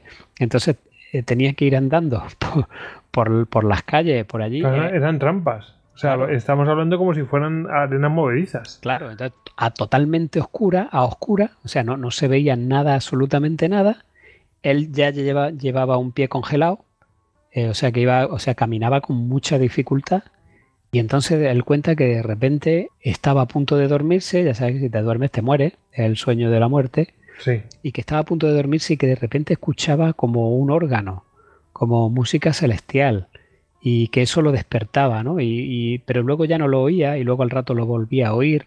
Entonces, em, e- esa, esa parte de las memorias es como, es como unas leyendas de Becker, o sea, es como Maese Pérez, el organista, ¿no? Es, es una cosa así súper misteriosa y al final resulta que es que el, eh, gente de su compañía se había metido dentro de una iglesia y habían encontrado licor, snaps, y estaban todos borrachos ahí tocando el órgano y con un... Pero es- Bueno, es, es bueno. un trozo de la memoria que, que es increíble de leer, o sea, es algo totalmente surrealista. Y él, él es consciente de que. Él es consciente luego al final, él se creía De que, que- estaba de- escuchando música celestial. es Sí, pero me refiero, él es consciente de que, de que si se hubiera quedado dormido iba a morir. Sí, sí, él es consciente, sí. De hecho, luego, luego pasará, ya, ya lo, lo ver- lo veremos luego. Bueno, pues finalmente, eh, hambrienta y muy debilitada, la, la Gran Armée no tiene más remedio que abandonar Smolensk porque allí no hay manera de sostenerse. Y esto va a pasar el 14 de noviembre. Los cosacos apro- aprovechan para ir atacando la columna por los flancos y por su parte Kutuzov ya ha empezado la persecución de la retaguardia con 80.000 hombres y se aproxima rápidamente. Entre los días 15 y 18 de noviembre tiene lugar la batalla de Krasnoy, de la que también es testigo Burgón, porque está, está en todos los combates, que relata su participación. Incluso hay un combate nocturno también eh, muy, muy, muy interesante, porque tiene lugar a las 2 de la mañana, que atacan una granja, hay una unidad de coraceros rusos de la Guardia Imperial rusa. Muy interesante el combate. Y luego por la mañana, pues eh, está la batalla campal, eh, del día 17, don- donde es testigo presencial y narra cómo se desarrolla la batalla, cómo Napoleón arenga a las tropas y, y lucha a pie. Y entre muchísimos detalles de los que da, por ejemplo, pues eh, describe el final del primer regimiento de Voltigers. Voltigers son una infantería ligera escaramuzadora. Como si fueran cazadores, una cosa así. No, más ligera, todavía más ligera. Son Todavía más ligera. escaramuzan, son escaramuzadores. Y bueno, pues tiene este fin de este regimiento tiene lugar delante suya y lo ve perfectamente durante el asalto a una colina donde están las tropas rusas y cuenta Burgón y dice, el primero de Voltiguers, que estaba delante de nosotros, logró llegar casi hasta los pies de las baterías, es decir, de la artillería rusa, pero fue detenido por un cuerpo de coraceros, los mismos hombres con los que habíamos lidiado en la madrugada del 15, es decir, este cuerpo de coraceros que acabo de hablar de que, de que mm, pelea en, la, en la madrugada del día antes y que no se atrevieron a cargar sobre nosotros en esa madrugada. Entonces se retiró a la izquierda de la batería formando un cuadro, es decir, el regimiento este de Voltiguers, casi frente a nuestro regimiento. La caballería enemiga volvió de nuevo al ataque, pero fue recibida por un intenso fuego de los Voltiguers que mató a una gran cantidad de jinetes. Llevaron a cabo una segunda carga y se encontraron con la misma recepción, que dejó el lugar atestado de hombres y caballos. Una tercera carga apoyada con botes de metralla disparados por dos piezas de artillería, logró al fin el éxito. El regimiento fue arrollado, el enemigo rompió el cuadro y aniquiló a sablazos a sus integrantes. Aquellos pobres desgraciados, casi todos muy jóvenes, al tener las manos y los pies casi congelados, no tenían capacidad para defenderse y fueron completamente masacrados. Presenciamos esta escena sin poder ayudar a nuestros camaradas. Solo regresaron once hombres, el resto murieron, fueron heridos o acabaron capturados, llevados a golpes de sable a un pequeño bosque que teníamos enfrente. El propio coronel, cubierto de heridas, fue hecho prisionero junto a varios de sus oficiales. O sea, esto es solamente el, fin del primer regimiento de, de pero cuenta la, batalla entera con mucho detalle.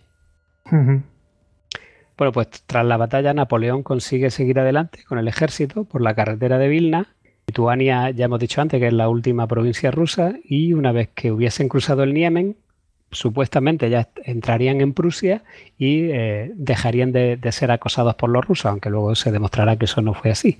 La retirada era muy penosa y a Napoleón le quedaba todavía pues, otra gran prueba por delante que iba a ser el cruce del Beresina. Además de Kutuzov, que le pisaba los talones por la retaguardia, aparece otro ejército procedente del norte, que creo que venía de San Petersburgo, a las órdenes del, del capitán Wittgenstein, del general Wittgenstein, con 40.000 hombres, que se preparaba para atacar al ejército francés por el centro de la columna, es decir, viene desde el norte, desde arriba, mientras que Kutuzov viene por la espalda, es decir, al este. Y luego también tenemos al general Chichagov, que concluía la maniobra de envolvimiento situando a su ejército de 27.000 hombres y 100 cañones en la orilla occidental del Beresina en la localidad de Borisov. ¿Por qué en la localidad de Borisov? Porque es, eh, Borisov tenía el único puente que cruzaba el Beresina en, esa zona. Con lo cual, si te hace una imagen, tienes a Kutuzov en la retaguardia, a Wittgenstein en tu flanco derecho, que viene del norte, y al otro lado del río tiene, está Chichagov esperando a que llegue. La cuestión es cómo sobrevivieron. Es que es alucinante. Es una trampa, es una trampa mortal. Bueno, pues bueno, aquí es que se va a ver otra vez el genio de Napoleón. O sea, es verdad que el Beresina fue un desastre, pero que pero salvaron los muebles. Totalmente, o sea, fue un movimiento brillante de Napoleón. La Gran Armée se va agotando y diezmando. Eh, cada día que pasa, el viento corta como una navaja de afeitar, el frío hace que los miembros sean tan frágiles como el alabastro, el hielo suelda los párpados y los dedos se quedan pegados al acero de la arma las articulaciones de los pies y de las manos se quiebran a la menor torsión y para apropiarse más fácilmente de la ropa de los muertos ya ni siquiera esperan a que los cuerpos se congelen. O sea, o sea antes esperaban, esperaban a que se murieran, pero no a que se congelasen. Porque claro, si se congelan es muy difícil sacarle la ropa. Pero es que ahora ya ni siquiera esperan a que se mueran para, para despojar a la gente de la ropa. Se va a morir igual, así que voy a cogerla. Y entonces a este respecto cuenta Burgón y dice, de repente nos tropezamos con un artillero de la guardia atravesado en el suelo del sendero. Sobre él había otro artillero quitándole la ropa. Podíamos ver que el hombre todavía no estaba muerto, ya que sus piernas se movían y de vez en cuando golpeaba el suelo con sus puños. Sin mediar palabra, mi compañero le asestó un culetazo de mosquete en la espalda al miserable ladrón. A continuación comenzamos a golpearlo violentamente por su bárbara conducta. Respondió que aunque el otro no estaba muerto, fallecería muy pronto, ya que había estado inconsciente cuando lo pusieron allí para quitarlo del paso de la artillería. y además añadió que era su amigo y compañero de camarada y que si alguien debía tener sus ropas era él. Lo mismo le sucedió con frecuencia a esos desdichados a los que se les suponía que llevaban dinero encima. Muchos fueron los que se quedaron a acompañar a aquellos que habían caído, no para ayudarles, sino para comportarse como había hecho este artillero. No debería de haber escrito, por el honor de la especie humana, todas estas escenas de horror, pero me he propuesto contar todo lo que vi. Sí, sí, tal cual. Y, le, agradecemos que las cuente, porque sí, sí. en las situaciones desesperadas sí. el hombre se comporta de esta manera. Bueno, pues durante una de estas noches de ventisca y de gran oscuridad, eh, Burgón se desorienta, está muy cansado, se ha quedado rezagado de su regimiento, se ha quedado solo, va caminando solo por un camino eh, sembrado de cadáveres, de, caballos muertos y de carros abandonados y se, desorienta, coge, se sale del camino sin darse cuenta, coge otro camino y se pierde. Y entonces la, nieve tapa las huellas, no es capaz de volver, sigue caminando, él sabe que tiene que intentar llegar a una linde de bosque que ve a lo lejos, que allí quizás se encuentre el camino, pero claro, imagínate, 30 grados bajo cero, en mitad de la noche, en mitad de una ventisca, con un pie congelado, agotado, yo creo que la... Pocas esperanzas. Es necesario ponerse en esa situación, ¿no? Sí, sí. Así que eh, en esa situación de, repente se cae por un talud de, nieve y se encuentran los restos de un convoy del Estado Mayor, es decir, unos carros allí destrozados, parece que... Y en la oscuridad encuentra también los rescoldos de, un fuego que todavía estaba medio con ascuas y lo reaviva para calentarse. Entonces también es interesante esta parte porque cuando amanece, él se queda allá al lado del fuego y cuando amanece ve que se trata de, un convoy que había sido atacado por los cosacos. Y no solo eso, es que a, unos pocos metros de donde él estaba había todavía un cosaco herido con un tajo de sable en la cara que no vio hasta que, hasta que hubo luz. Y de hecho después lo, trae a la, a la fogata y lo sienta allí para que el hombre se caliente. Estaba herido, terminal, pero bueno, lo sentó allí al lado de la fogata para, que, lo que le, para que lo que le quedara por lo menos no lo pasara tan mal. Lo confortó todo lo que pudo para que tuviera una muerte lo, más, lo más con más alivio posible. Pero es que también resulta también que en una de las carretas oye ruido al amanecer y es que eh, había dentro un soldado francés que estaba de allí también durmiendo y que no lo había oído eh, cuando llegó. Y resultaba ser un viejo granadero amigo suyo, también de la Guardia Imperial. Y, este hecho fortuito les salva a los dos la vida, porque entre los dos van a, deambular, se han perdido del ejército y van a deambular durante bastantes días solos por esos bosques de Dios y sobreviven gracias a que son dos. De hecho, van, van a tener incluso enfrentamientos con cosacos. Los cosacos los persiguen, hay, hay una lucha cuerpo a cuerpo. Eh, de la que salen airosos, bueno, eh, se pierden también en un bosque y lo, acogen unos campesinos polacos en su casa, donde le pasan la noche, bueno, una historia. Y, Madre mía. Y después de eso, pues esta familia polaca les consigue un guía judío que eh, es el que los va a llevar a, donde están las tropas concentrándose para llegar a Borisov, que es donde está el puente sobre el Beresina. De hecho, el, llegan muy temprano por la mañana antes de que llegue la columna principal y es muy interesante porque eh, se ponen a un, a un, lado del camino y la ven llegar. Y al verla llegar, pues Burgón describe cómo, cómo llega la columna. Y dice, cuenta Burgón, dice, eran quizá las 7 de la mañana del 25 de noviembre y aún no había amanecido. Estaba meditando sobre todo lo que había visto cuando vi aparecer la cabeza de la columna. Se la indiqué a Picard. Picard es su amigo. Los que iban delante parecían ser generales. Unos pocos marchaban montados a caballo, pero la mayoría iba a pie. También había un gran número de oficiales y los restos del batallón sagrado y del escuadrón sagrado que se habían creado el día 22 y que apenas existían al término de tres días. Esto es una unidad especial que se crea de élite para, pues más o menos como el regimiento de Alcántara en anual, ¿no? Para, entendernos. Aquellos que iban a pie se arrastraban dolorosamente, casi todos con los pies congelados y envueltos en harapo o en retales de piel de carnero, y casi todos muertos de hambre. Después iban los restos de la caballería de la guardia. El emperador marchaba a continuación a pie y llevaba un bastón de mando. Vestía un largo manto adornado con pieles e iba tocado con un gorro de terciopelo rojo oscuro con piel de zorro negro. Murat Caminaba a pie a su derecha y a su izquierda el príncipe Eugenio, virrey de Italia. A continuación venían los mariscales Berthier, príncipe de Neuchâtel, Ney, Mortier y Lefebvre, y otros mariscales y generales cuyos cuerpos habían sido casi aniquilados, es decir, sus cuerpos de ejército.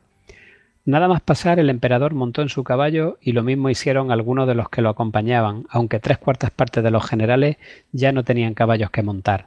Les seguían 700 u 800 oficiales y suboficiales que caminaban en orden y en perfecto silencio, al tiempo que llevaban la águila de sus distintos regimientos, aquellas que a menudo lo habían llevado a la victoria. Esto era todo lo que quedaba de 60.000 hombres. Tras ellos venía la infantería de la Guardia Imperial, marchando también en orden. Los primeros eran cazadores, y bueno, y sigue describiendo, pues van pasando todos los regimientos y sigue describiendo hasta que llega a su propio regimiento y ya pues ahí se incorpora otra vez a fila y los camaradas pues le preguntan que dónde se ha metido todos esos días y en este momento es cuando empieza el, cruce del Beresina. ¿Te parece que hagamos otra pausita? Venga. Venga, otra pausa.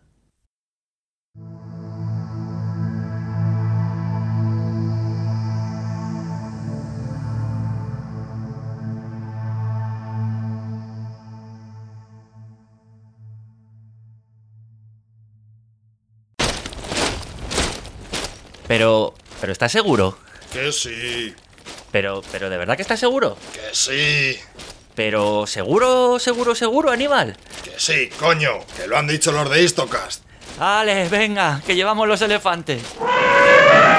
Istocast. No son los Alpes, pero casi.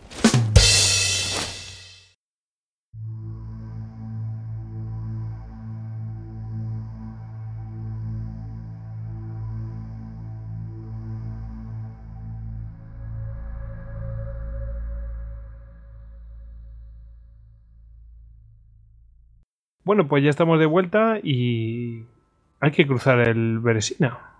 ¿Qué va a pasar aquí? Porque estamos rodeados, ¿no? nos ponemos en la cabeza de, de Adrián Burgón y, y ¿qué hacemos? Que viene por detrás Kutuzov, tenemos por el norte que viene por nuestro flanco derecho vienen eh, también, los tenemos enfrente también y eh, al otro lado del río. A ver, ¿qué hace Napoleón para salvar esto? Pues bueno, como era el último obstáculo, había que jugárselo todo. Era la última oportunidad también para Kutuzov para poder copar al ejército francés y hacer prisionero a Napoleón. Así que aquí todo el mundo se jugaba mucho. El ejército francés se, acercó al río Beresina con el objeto de cruzar por el puente de Borisov. El mariscal Oudinot, eh, siguiendo órdenes de Napoleón, lanzó un ataque sobre el mismo pueblo de Borisov y, y lo conquista sin dificultad, porque el pueblo está en la margen oriental, es decir, los rusos estaban en el otro lado esperando a que cruzasen, y Oudinot encuentra el pueblo en llamas, porque los rusos ya lo habían, lo habían incendiado y parcialmente destruido, y además destruyen también el puente, los rusos, como diciendo, bueno, pues os estamos esperando al otro lado, pero además os quemamos el puente, a ver ahora cómo pasáis. Lógico, de todas formas, vamos. Claro. Entonces Oudinot, consciente del peligro que se cernía, pues ordena de inmediato reconocimientos para buscar otro paso. Y a pesar de las fuertes nevadas caídas, una de sus unidades tiene un golpe de suerte porque en la orilla del río, un poco más al norte, a unos 13 kilómetros, se tropiezan a, un campesino perdido que venía empapado de agua hasta los hombros. Y entonces los oficiales eh, deducen que debía de haber un vado cerca porque este hombre había cruzado el río a pie. Así que interrogarlo, pues el, campesino les indica el lugar y resulta que está muy cerca de una aldea que se llama Estudienka, a solo 13 kilómetros al norte de Borisov. Chechigov, que es el general ruso que lo espera en la orilla occidental, tiene, como hemos dicho, 30.000 hombres y 100 cañones, y al mismo tiempo, pues Kutuzov eh, continúa pisándole los talones a, a, la retaguardia francesa y ordena que Wittgenstein complete la maniobra envolvente con sus 40.000 hombres por el norte, pero Napoleón ya había previsto la maniobra y ordena a Oudinot que aproveche la noche para comenzar la construcción de dos puentes en el vado de Studienka. Es decir, uno para el paso de, la artillería y los bagajes y otro para la infantería y la caballería. Entre tanto, al sur de Borisov, bien a la vista de Chechigov, los franceses empiezan a construir el puente de, Borisov y además con un aparente gran despliegue de medios a modo de cebo para, para fijar a las fuerzas rusas eh, de la otra orilla es la creencia de que el cruce se va a realizar efectivamente por allí. Eso va a permitir a la Gran Armée cruzar el río por Estudienca sin oposición rusa, por lo menos al principio. Así que al llegar la noche, dejando la hoguera encendida y con la mayor mm, de las discreciones, las unidades comienzan a seguir las huellas de los pontoneros encargados de levantar los puentes de Estudianca y se dirigen al norte. Eso es la, madrugada del 25 de noviembre. Durante toda la noche, Napoleón no quita ojo a esa hoguera del campamento ruso de Chechikov frente a Borisov y al ver que el número no disminuye y que sigue habiendo mucha concentración de luminarias, pues eso lo tranquiliza porque se está dando cuenta que los rusos están confiados en que el, paso se va a hacer por Borisov y por tanto los pontoneros van a poder trabajar tranquilamente al norte. El 26 de, noviembre amanece en Estudienca con los pontoneros ya en plena faena. Esto de los pontoneros franceses de verdad es una de las hazañas más grandes.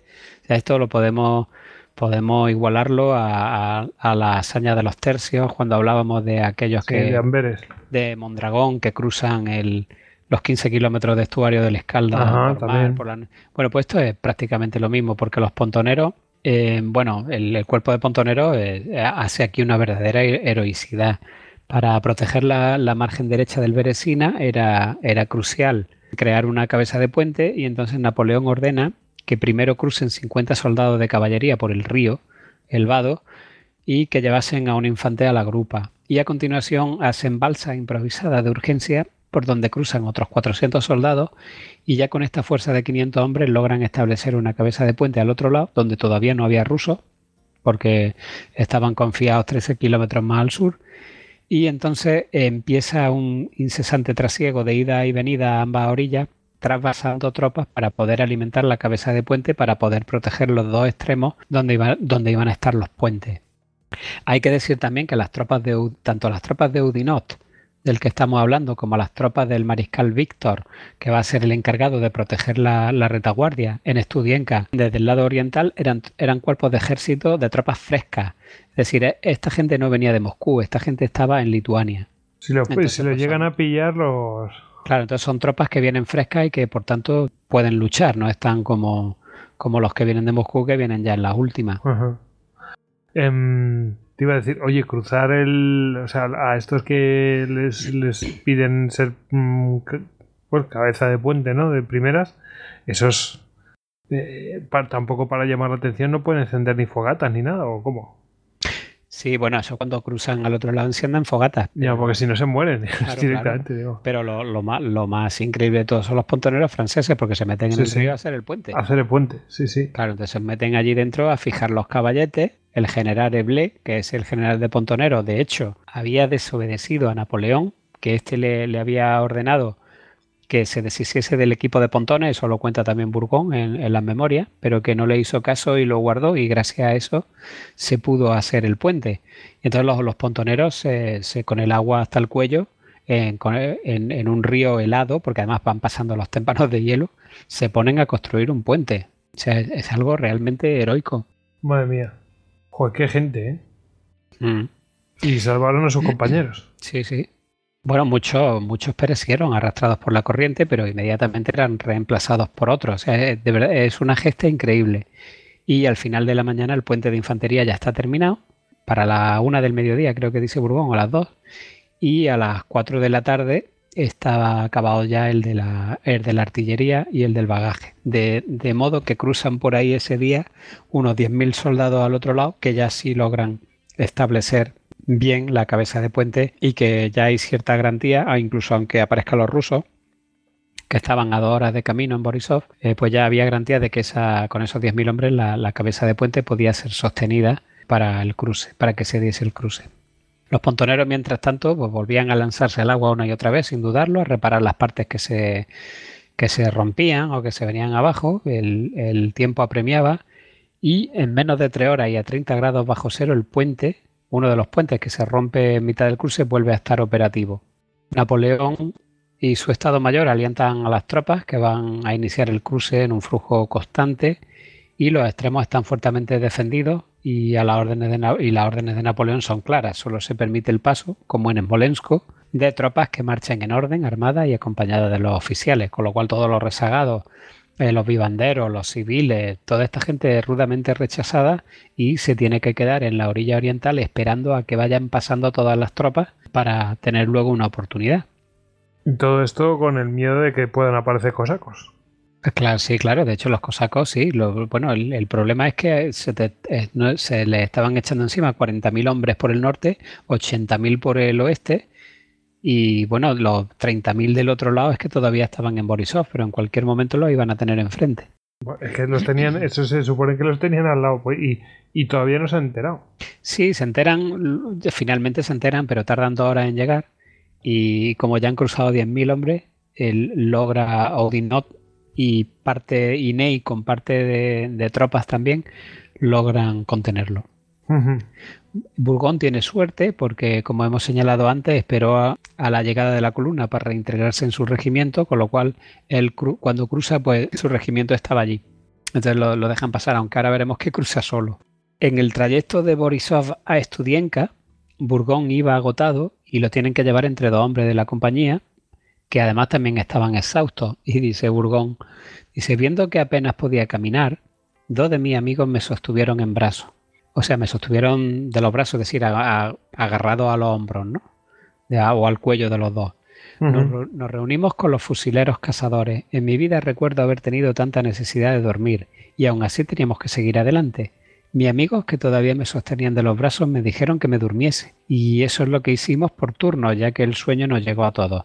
Con frecuencia sucedía que nos deteníamos de forma abrupta porque los tres nos habíamos quedado dormidos. Por fortuna hacía mucho menos frío aquel día porque de otro modo... O sea, eh, caminaban dormidos. Claro, él, se suponía que uno dormía y dos lo llevaban... O sea, uno dormía en medio y dos lo iban llevando, pero claro, dice que estaban tan cansados que a menudo se dormían los tres y se caían al suelo. Por eso Madre dice mía. que se detenían de forma abrupta. Claro. Joder, macho. Mm. O sea, que, que iban andando. Qué tremendo. Sí. Al atardecer del día 27 de noviembre, pues Burgón se queda dormido eh, con mucha fiebre además, agotado, junto a una hoguera, pero antes observa una, una conducta espeluznante. Dice, cerca de nuestra fogata había un hombre que pertenecía a la compañía y que iba ataviado con todo el uniforme y todo el equipo. Le pregunté que cuál era el motivo y se limitó a reírse de mí. El pobre tipo estaba enfermo. Esa risa era la risa de la muerte. Sucumbió esa misma noche. O sea, el, soldados que se vuelven locos. Sí, sí. Poco después es testigo también de, de, una escena todavía más terrible. Los vivanderos y acompañantes del ejército, ya hemos dicho que habían sido dejados a un lado hasta que, hasta que cruzasen las tropas. Y entonces cuenta Burgón, un poco más lejos había un viejo soldado con dos galones, es decir, 15 años de servicio. Su esposa era cantinera, lo habían perdido todo, carros, caballos y bagaje, aparte de dos niños, que habían muerto en la nieve. Todo lo que le había quedado a esta pobre mujer era desesperación y un marido moribundo. La pobre criatura, todavía joven, estaba sentada en la nieve, sujetando la cabeza de su marido agonizante sobre sus rodillas. No lloraba. Su dolor parecía ir más allá de eso. Detrás de ella, apoyada en su hombro, había una muchacha de unos 13 o 14 años, bonita como un ángel, la única hija que le quedaba. Esta pobre niña sollozaba amargamente y sus lágrimas caían y se congelaban sobre la cara fría de su padre. Madre mía. Esto es estremecedor, ¿eh? Sí, total. Total, increíble, tío. Así que el, eh, ya en, en, la madrugada del día 28 de noviembre, el que estaba seguía durmiendo allí en la hoguera, con fiebre y tal, lo despierta el fragor de los cañones. Es decir, los rusos ya han llegado.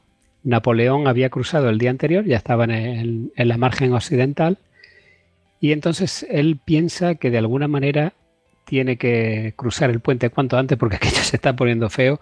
Que es decir, el, instinto ya le dice que, que, tiene que cruzar el puente.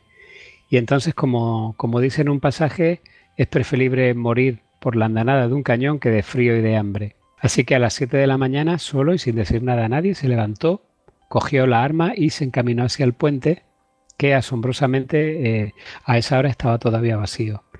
Tenía ya los pies congelados los dos.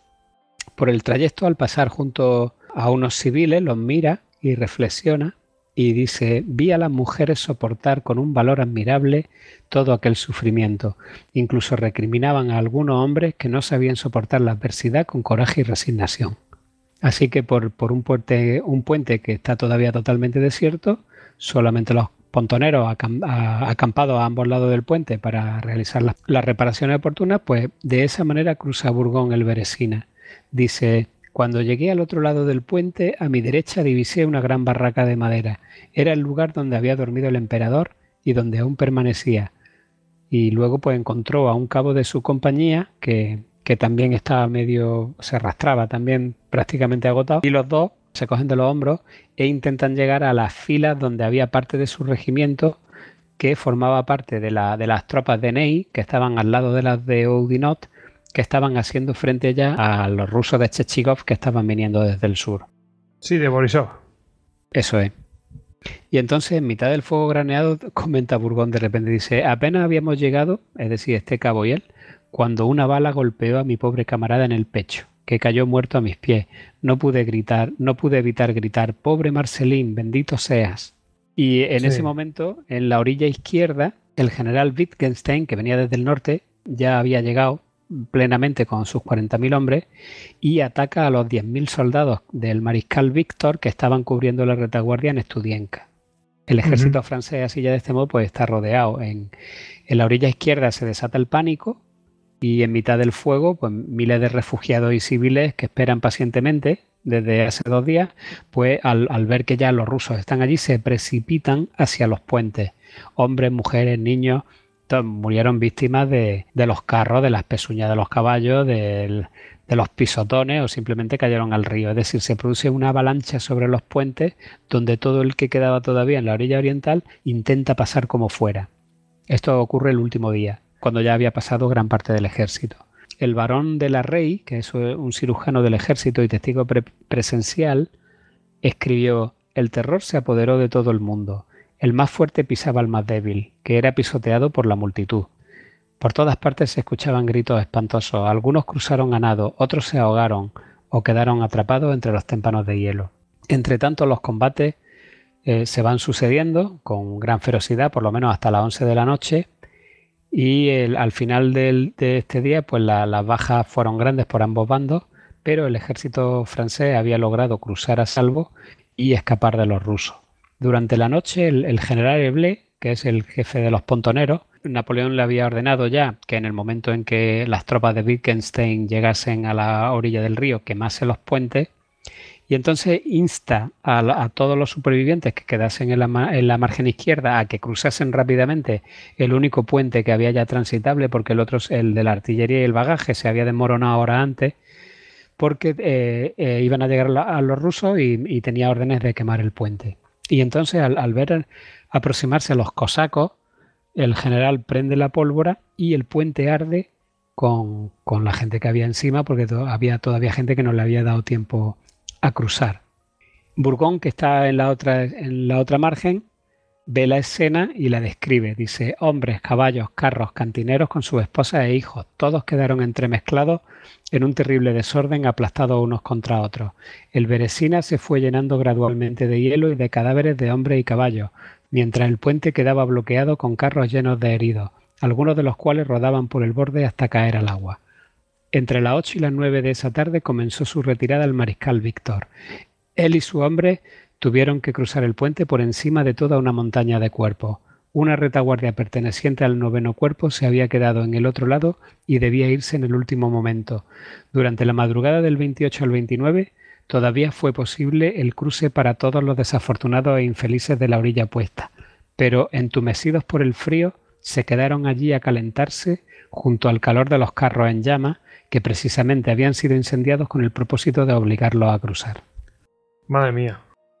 Así que. Pobre eh, gente, macho. Sí. Desde la orilla, pues, desde la orilla derecha contemplan con impotencia el, escenario de horror y sufrimiento. Y estos infelices se ven atrapados entre el fuego, los cosacos, las aguas congeladas, es decir, no había, no había escapatoria por ningún lado. Y finalmente el puente se derrumba. Y bueno, pues 7.000 soldados y 2.000 oficiales de Napoleón, que era el núcleo de la Guardia Imperial, sus mariscales y su Estado Mayor sí habían logrado cruzar y, habían logrado escapar de, las garras de nada más y nada menos que tres ejércitos rusos muy superiores en número. Estamos hablando de la Guardia Imperial, pero también otros muchos miles, eh, lo menos hasta, hasta 20 y tanto 30 mil, también habían logrado pasar de otros cuerpos auxiliares. Y bueno, pues yo creo que esto, con todo el desastre que supuso, la verdad es que eh, fue, fue un éxito, porque lograron salir de allí para contarlo. Puh, madre mía. Y esa, este hombre tuvo por momentos situaciones de en plan de, venga, levántate. Sí. Y, eso le salva la vida. Sí, constantemente. En el texto constantemente se cae al suelo, no se puede levantar eh, y lucha y se levanta y sigue andando. Y hay algo que le hace que se mueva y cosas sí, sí, sí. Está a veces a punto de, de, dormirse y se despierta, como en el caso de Smolensko cuando escuchaba el órgano. Sí, sí. Esto es carne para el cuarto milenio. sí, sí. Claro, tenía que ser un tío de acero, porque. Y de hecho va siempre retrasado, es decir, no van, no van con la columna, siempre como, como está tan mal, como está con los pies congelados, agotado, pues siempre, cada vez que por la mañana se inicia la marcha, él se va quedando atrás, se va quedando atrás, y entonces el último en llegar por la noche, o a veces ni siquiera llega, sino que se tiene que parar en otro sitio a dormir. Y eso se agrava porque descansa menos que los demás. Y todo es como todas las memorias, las va leyendo, es como un acordeón se encuentra con ellos, se vuelve a quedar atrás, se encuentra con el regimiento, se vuelve a quedar atrás y así eh, va así durante toda la durante toda la retirada. El 5 de, diciembre, Napoleón, que ya está al otro lado del Beresina y por tanto... Se han zafado de ellos, se han, zafado de los rusos más o menos. Claro, se han zafado de los rusos, los van a seguir persiguiendo y hostigando, pero ya no se van a ver nunca más en un en un en un atolladero como ese. como ese exactamente pues Napoleón decide marchar a Francia porque claro estaba muy preocupado porque le habían dado golpe de estado hacía unos días aunque al final habían logrado eh, derrocar eh, a, Malet pero bueno no quería faltar de París más y entonces Napoleón se marcha y deja a Ney al, frente de, las tropas y esta pues nada se sigue retirando se sigue batiendo en retirada en, dirección a Vilna y las tropas de Kutuzov y los cosacos pues hostigándolos continuamente en, un frío espantoso y eh, aquí ocurre una ocasión en la que eh, Burgón sí que se duerme de verdad y comenta, dice, el sol brillaba, es un descanso, ¿no? un alto que hace la tropa en el camino. dice, el sol brillaba, me senté sobre la mochila y me dormí, pero un oficial, el señor Fabín, al verme, me cogió de la oreja y del pelo y otros me golpearon la espalda, todo ello sin que lograsen despertarme. Varios de ellos me sujetaron y me obligaron a levantarme, y menos mal que lo hicieron, o habría tenido el sueño de la muerte. Me aconsejaron que caminase un poco por delante, con el objeto de que no volviese a quedarme dormido sin que ellos lo advirtiesen, y acepté el consejo. Y le salvaron la vida. Claro. dice, qué violencia, ¿no? Pero eh, lo están haciendo por tu bien. Claro, que ya es sopor, ¿no? Yo entiendo que será sopor o un estado catatónico y te tienen que sacar de ahí a golpe o como sea. Pues, los, eh, los alpinistas eh, tienen bastante experiencia con ese tipo de cosas porque, bueno, están entre que el frío, el que están tan cansados, sobre todo en los descensos y tal, eh, les entra ese sueño, voy a descansar un momentito y es lo peor que puedes hacer. Mm. Eh, después de todo el esfuerzo que has hecho, estás reventado y con el frío y, como, te, como te quedes ahí, aparte que se te retrasa todo, te viene la noche y es peor, eh, vamos, que te, que te duermes, el sueño de la muerte, como tú dices. Sí. Y está, vamos, el Everest sin ir más lejos está lleno de cadáveres de esos. De ese, de ese tipo. Mm. Sí, sí, sí, eso es. Pues el 6 de diciembre se alcanzaron los 36 grados bajo cero y, ¡Qué burrada! Y hay, hay quien dice que esa noche murió más de la mitad del ejército. La, carretera de Vilna, dice Burgón, que estaba literalmente llena de cadáveres. Por fin llegan a la ciudad, la, llegada es caótica. Es una ciudad amiga, Vilna estaba de parte de Francia allá, pero no, no tienen la, la precaución de Molensko y en Vilna entran allí a saco los soldados o sea, saco no de saqueo, sino que se, sí, que entran como pueden. El desorden más absoluto dentro de la ciudad, cada uno intentando alojarse o comprar licor o comprar pan, o bueno, un lío. Y dice Burgón, dice, un poco antes de llegar, dice, o sea, en, ese último tramo donde las condiciones climatológicas eran tan extremas, dice, apenas podía respirar. Mi nariz parecía congelada, mis labios estaban pegados, los ojos deslumbrados por la nieve y la debilidad vertían lágrimas que se congelaban hasta cegarme. Me vi obligado a detenerme y cubrirme la cara con mi bufanda de piel de armiño para que se derritiese el hielo.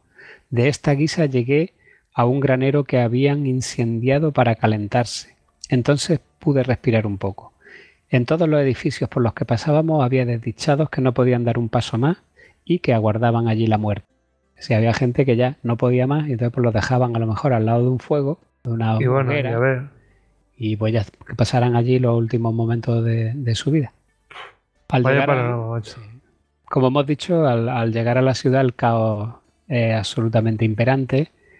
Se logra repartir una ración de carne de ternera. ah, por fin, yo creo que es la primera vez. No, en Smolensk creo que reparten harina de avena un poco. Pero ya aquí en Vilna es cuando por fin logran repartirle al ejército una ración medio que, que en este caso fue de carne de ternera. Y respecto al estado de la moral y al hambre de los soldados, eh, pues dice Burgón respecto de esta carne de ternera. No fuimos lo suficientemente razonables como para reunir toda la carne a la hora de hacer la sopa. Todos caímos como fieras salvajes sobre nuestra parte y cada hombre se la cocinó o calentó como pudo, habiendo incluso quien la devoró cruda. Uno de mis amigos, llamado Potón, que era un caballero bretón y sargento de mi compañía, esperó impaciente su trozo, alrededor de media libra. Como estaba a poca distancia, se lo arrojaron, lo cogió con las dos manos como un gato y comenzó a comérselo convulsivamente a pesar de que hicimos todo lo posible por evitarlo. No era capaz de ver otra cosa que no fuese la carne que tenía delante. Le da lo mismo todo.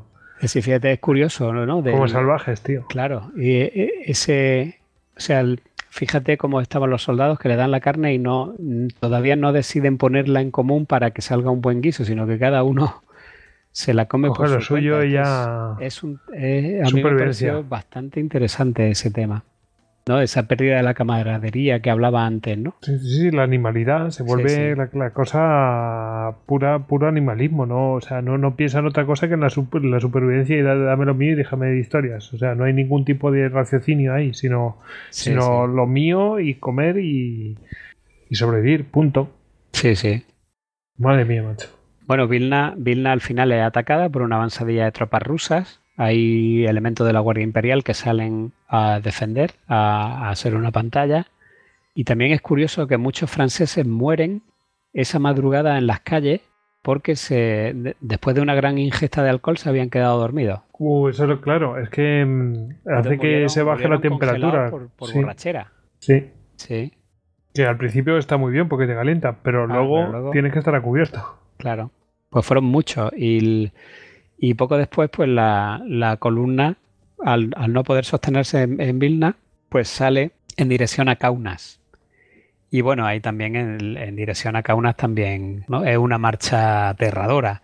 El mariscal Ney defendía ya la retaguardia en persona con unos 300 hombres de su guardia, todo- lo que quedaba. la Ney en persona está Ney en defendiendo persona, la. Madre con mía. 300 hombres defiende la retaguardia cuando salen de Kaunas. De hecho, el- no, lo, va- no lo vamos a contar aquí ya porque es muy largo, pero eh, Ne- eh, Burgón, que sale de lo último porque va retrasado, se encuentra a uno de su compañía, también a un, a un veterano, que además lleva al perro del regimiento atado a, a la mochila, a la espalda, porque se le habían congelado las cuatro patas. Sí, sí. Y claro, no, él no quería abandonar al perro. Y en ese momento atacan una partida de cosacos y él se mete debajo de un carro para defenderse, pero claro, el otro no puede defenderse porque tiene Porque lleva el perro. Claro, lleva el perro y el perro no para de moverse y lo que hace es tirarlo hacia los lados. Cada vez que logra ponerse de pie e intenta apuntar al cosaco que viene a caballo con el sable, el perro moviéndose lo hace caerse una y otra vez. Entonces es una, es una situación también de Dantesca, eh, tío. estremecedora. Sí, sí, y luego mm, describe cómo va llegando Ney con la retaguardia, haciendo salva, hace como una especie de, De que voy, que voy. de contramarcha, ¿no? Va, va haciendo sucesivamente una contramarcha de retirada con, con descarga para mantener alejada a la caballería rusa, pero es el propio Ney en persona el que lo hace. Y Sí, que ese, que ese, lo- creo que lo hablamos en el, en el 154, que, que Ney es el que salva la situación, eh, o sea, que, que se comporta de manera excepcional y es el que salva la situación aquí. De hecho, luego dicen, yo eso lo he leído, no sé si era cierto, que en Waterloo mostró a lo mejor ciertos indicios de locura, pero es porque no había quedado bien psicológicamente de esto. De esto, claro. Pero no, no lo sé. Eso es algo que he leído por ahí. Y cerca de Vilna, en el camino de Kauna, hay una montaña que se llama Montaña de Ponari.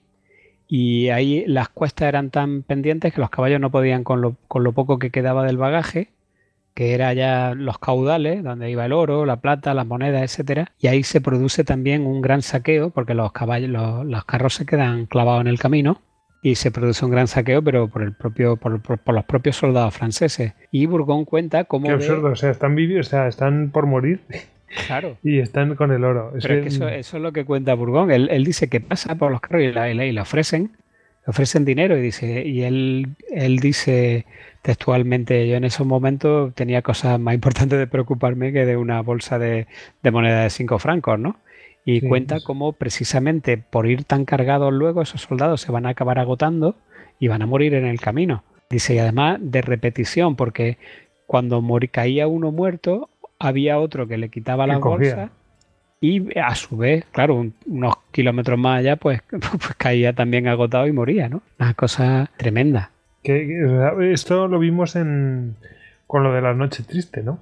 Eh, de, Hernán Cortés y tal, que los soldados iban cargados y los que más ah, cargados pues iban peor, claro. Claro. En fin, lo que es el hombre. ¿eh? Sigue, sigue contando muchísimas más historias hasta que llegan a Kauna, porque después de Kauna van a Elvin, que es de, allí es donde ya cruzan el Vístula y, y ya vuelven sin peligro.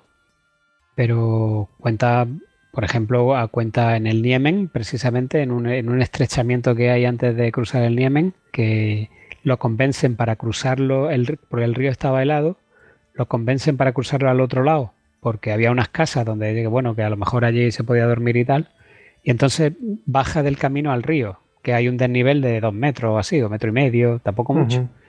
Y entonces luego se arrepiente de cruzar porque ve que a lo mejor la capa de hielo no es suficiente y está tan débil que no puede subir. No puede subir los dos metros. medio, pero no puede subir. Entonces dice que va pasando la columna y que nadie lo ayuda. Y de repente dice que pasa uno, un, también un veterano, muy veterano de las campañas de Egipto, no sé qué dice, que le, le ofrece los brazos para subirse. Eh, Burgón le dice ayúdame, el otro se para para ayudarlo, le ofrece los brazos y cuando Burgón va a intentar agarrarlo, pues no tiene mano, no tiene manos, porque se le han caído los dedos de congelación. Solo tiene muñones, pero fíjate, incluso con muñones lo ayuda, le, ayuda. Lo ayuda a salir de allí y siguen caminando. Bueno, es que el libro está lleno de, anécdotas de, todo tipo. Pero yo creo que con, esto es suficiente para llevarnos una idea de, cómo fue a pie, cómo fue la, retirada de Moscú. Sí, sí, sí. Y luego todo, todo lo que le queda, bueno, les queda un buen recorrido, pero vamos. Uf, madre mía, qué, qué historia más chunga. Sí. Sí, sí. Pero, pero bueno, pues al final sobrevivió este hombre. Así que nos dejó este relato. No quiso dejar de las campañas, pero, pero de esto sí que nos ha dejado. Hugo, a mí me gustaría, antes de terminar, o por lo menos terminar con un, eh, con un mensaje positivo, porque lo que hemos visto a lo largo de todo esto, de este recorrido, eh, es que que hay, o sea, pasan situaciones súper chungas, grotescas, eh, o sea, cosas muy duras. Eh, ahí dicen que termina mal de la, cabeza, bueno, pues normal, porque vete a saber qué cosas ha visto y tal. O sea, hemos visto que mm, cosas que ya no son humanas. Pero aún así se mantiene un compañerismo muy importante, eh, un cuidar del otro impresionante. Pues sí, es curiosísimo, porque aunque hemos visto actos de, deshumanidad entre, entre tropas que no se conocen entre sí, lo cierto es que entre camaradas es impresionante y ocurre a lo largo de todas las memorias. Se cuidan unos de otros como si de la vida se tratase, de su propia vida. Hay un caso curioso también que no hemos comentado, que es que ya en, en Elvin, al final del todo, cuando ya han llegado a Elvin, a Prusia, de repente se encuentra, se encuentra en la calle con dos soldados que acaban de llegar, que llevaban semanas vagando por su cuenta, dos soldados de su compañía, porque se habían equivocado y al salir de, no sé si era de Kaunas o de Vilnius, de Vilna, habían seguido a una unidad polaca que se dirigía a Polonia. Entonces, claro, habían cogido el camino que no era y siguiendo a los polacos, pues se habían metido en, en, Polonia, en una tierra que no conocían la lengua, no conocían el idioma, no les valía, no les valía el dinero y entonces eh, cuentan que sobreviven vendiendo los botones del uniforme, porque la, la, población, por lo que se ve, pues eran objetos muy preciados, esos botones de metal. Bueno, pues después de contarle todo eso y de cómo habían llegado los soldados, uno de ellos le dice a Burgón, por cierto, mi sargento, todavía tengo en, en, mi mochila el paquete que me dio eh, al salir de Moscú para que se lo llevase. Y entonces le da un paquete donde va un abrigo de lana o un abrigo de paño que se había hecho en Moscú, eh, se lo había hecho un sastre, y una cajita con unos anillos de oro. O sea, después de todo lo, lo mal que, que, lo habían pasado esos que, soldados. Que podía, que podía haber vendido que eso. Podía haber vendido eso para comer, pues no. Increíble.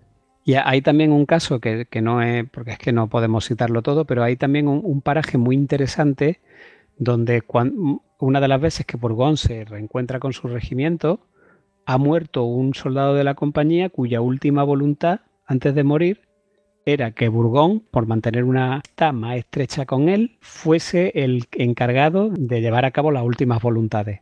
Uh -huh. Y entonces, delante de toda la compañía, eh, Bourgogne coge la mochila de ese soldado que ya está muerto y abandonado donde fuera, y la abre delante de toda la compañía y dice, testigos sois. Entonces abre la mochila y dice, un gorro de no sé qué, una taza de porcelana, 500 francos en moneda de 5 francos. Entonces lo va sacando todo para que todo el mundo sea testigo de lo que hay dentro de la mochila, para que él luego no se quede nada. Entonces me pareció también una práctica preciosa. Y estos son el tipo de cosas que no ves en ensayos de, pues en estudios de más bien de, de, cómo es la campaña o a nivel estratégico, no te das cuenta de este tipo de uso y costumbres de soldados que también son muy interesantes y que te ayudan mucho a comprender el periodo. Son los comportamientos y que hacen que se mantenga la camaradería, porque si ah. empiezan ahí de en plan de no me fío de tal, y al final, ¿cómo combates con una persona con la que no te fían? Sí, sí, pero vamos, que se llevaba a rajatabla, ¿no? Para que hubiese testigos, para que todo estuviese perfectamente delimitado y no hubiese abuso. Que por supuesto no lo iba a haber, ¿no? Pero bueno, era una costumbre entre soldados y, uh -huh. y la explica, y la explica bastante bien. Fantástico. Y bueno, mmm, si quieres, eh, Hugo, pasamos a la. Salvo que quieras añadir algo más, pero pasamos a la bibliografía y comentamos eh, en sí. profundidad lo que son sus propias memorias. ¿Te parece? Sí, sí, perfecto. Pues eh, vamos a la sección de bibliografía que viene de manos de Ediciones Lámina. Eh, bueno, el libro es Memorias del Sargento eh, Bourgogne, ¿está bien dicho? No sé. No, pues no sé. Claro. eh, escrito, por supuesto, por Adrián Bourgogne. Eh, está editado por Ediciones Salamina, efectivamente. Y bueno, ¿qué nos podemos encontrar en el libro, Hugo? Pues el libro son, ya lo comentamos al principio, son unas memorias que no, se habían traducido nunca al español inexplicablemente porque son muy célebres en, el resto de países europeos de, nuestro entorno. Incluso leí alguna vez por ahí que se distribuyeron copias en las trincheras en la Primera Guerra Mundial para que los soldados eh, fuesen conscientes de que eh, sufrimiento lo había habido antes y no solamente en las trincheras. Algo que me sorprendió bastante.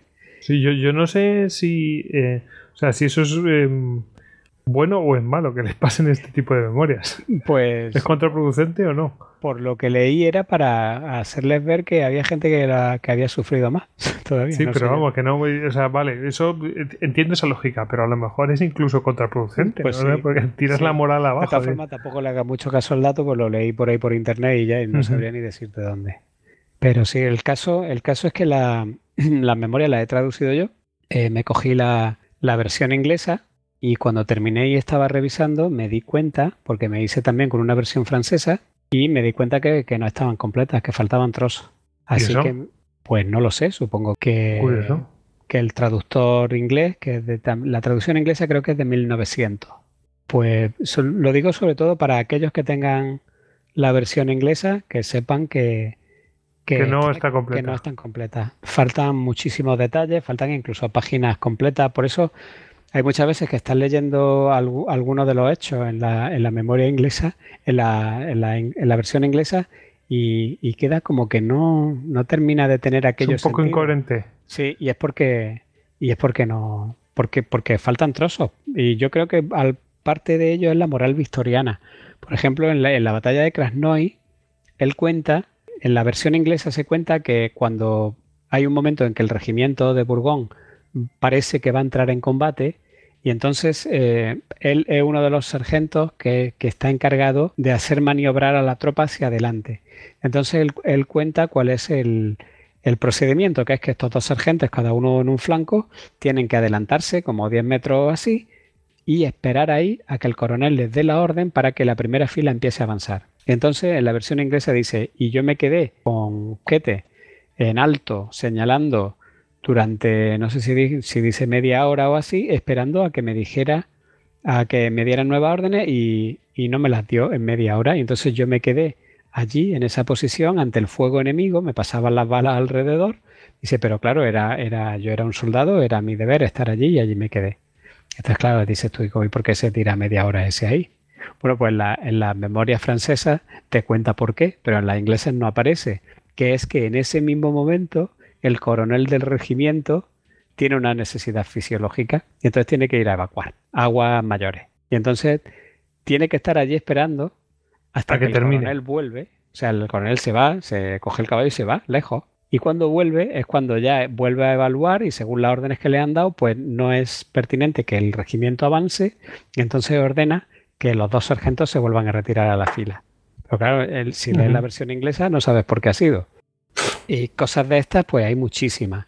Entonces, al final, ¿qué he hecho? Sí, pues, que son a lo mejor mm, tonterías de estas de que a lo mejor no estaba bien visto entonces. Claro, yo supongo que será cosas de moral victoriana y luego muchos detalles de nombres de unidades y eso que se las saltan. No sé por qué, pero bueno, yo me cogí a Álvaro y con el, con el original de francés la, la hemos ido peinando, peinando, peinando hasta que, y hasta que la podemos decir que la versión española es íntegra.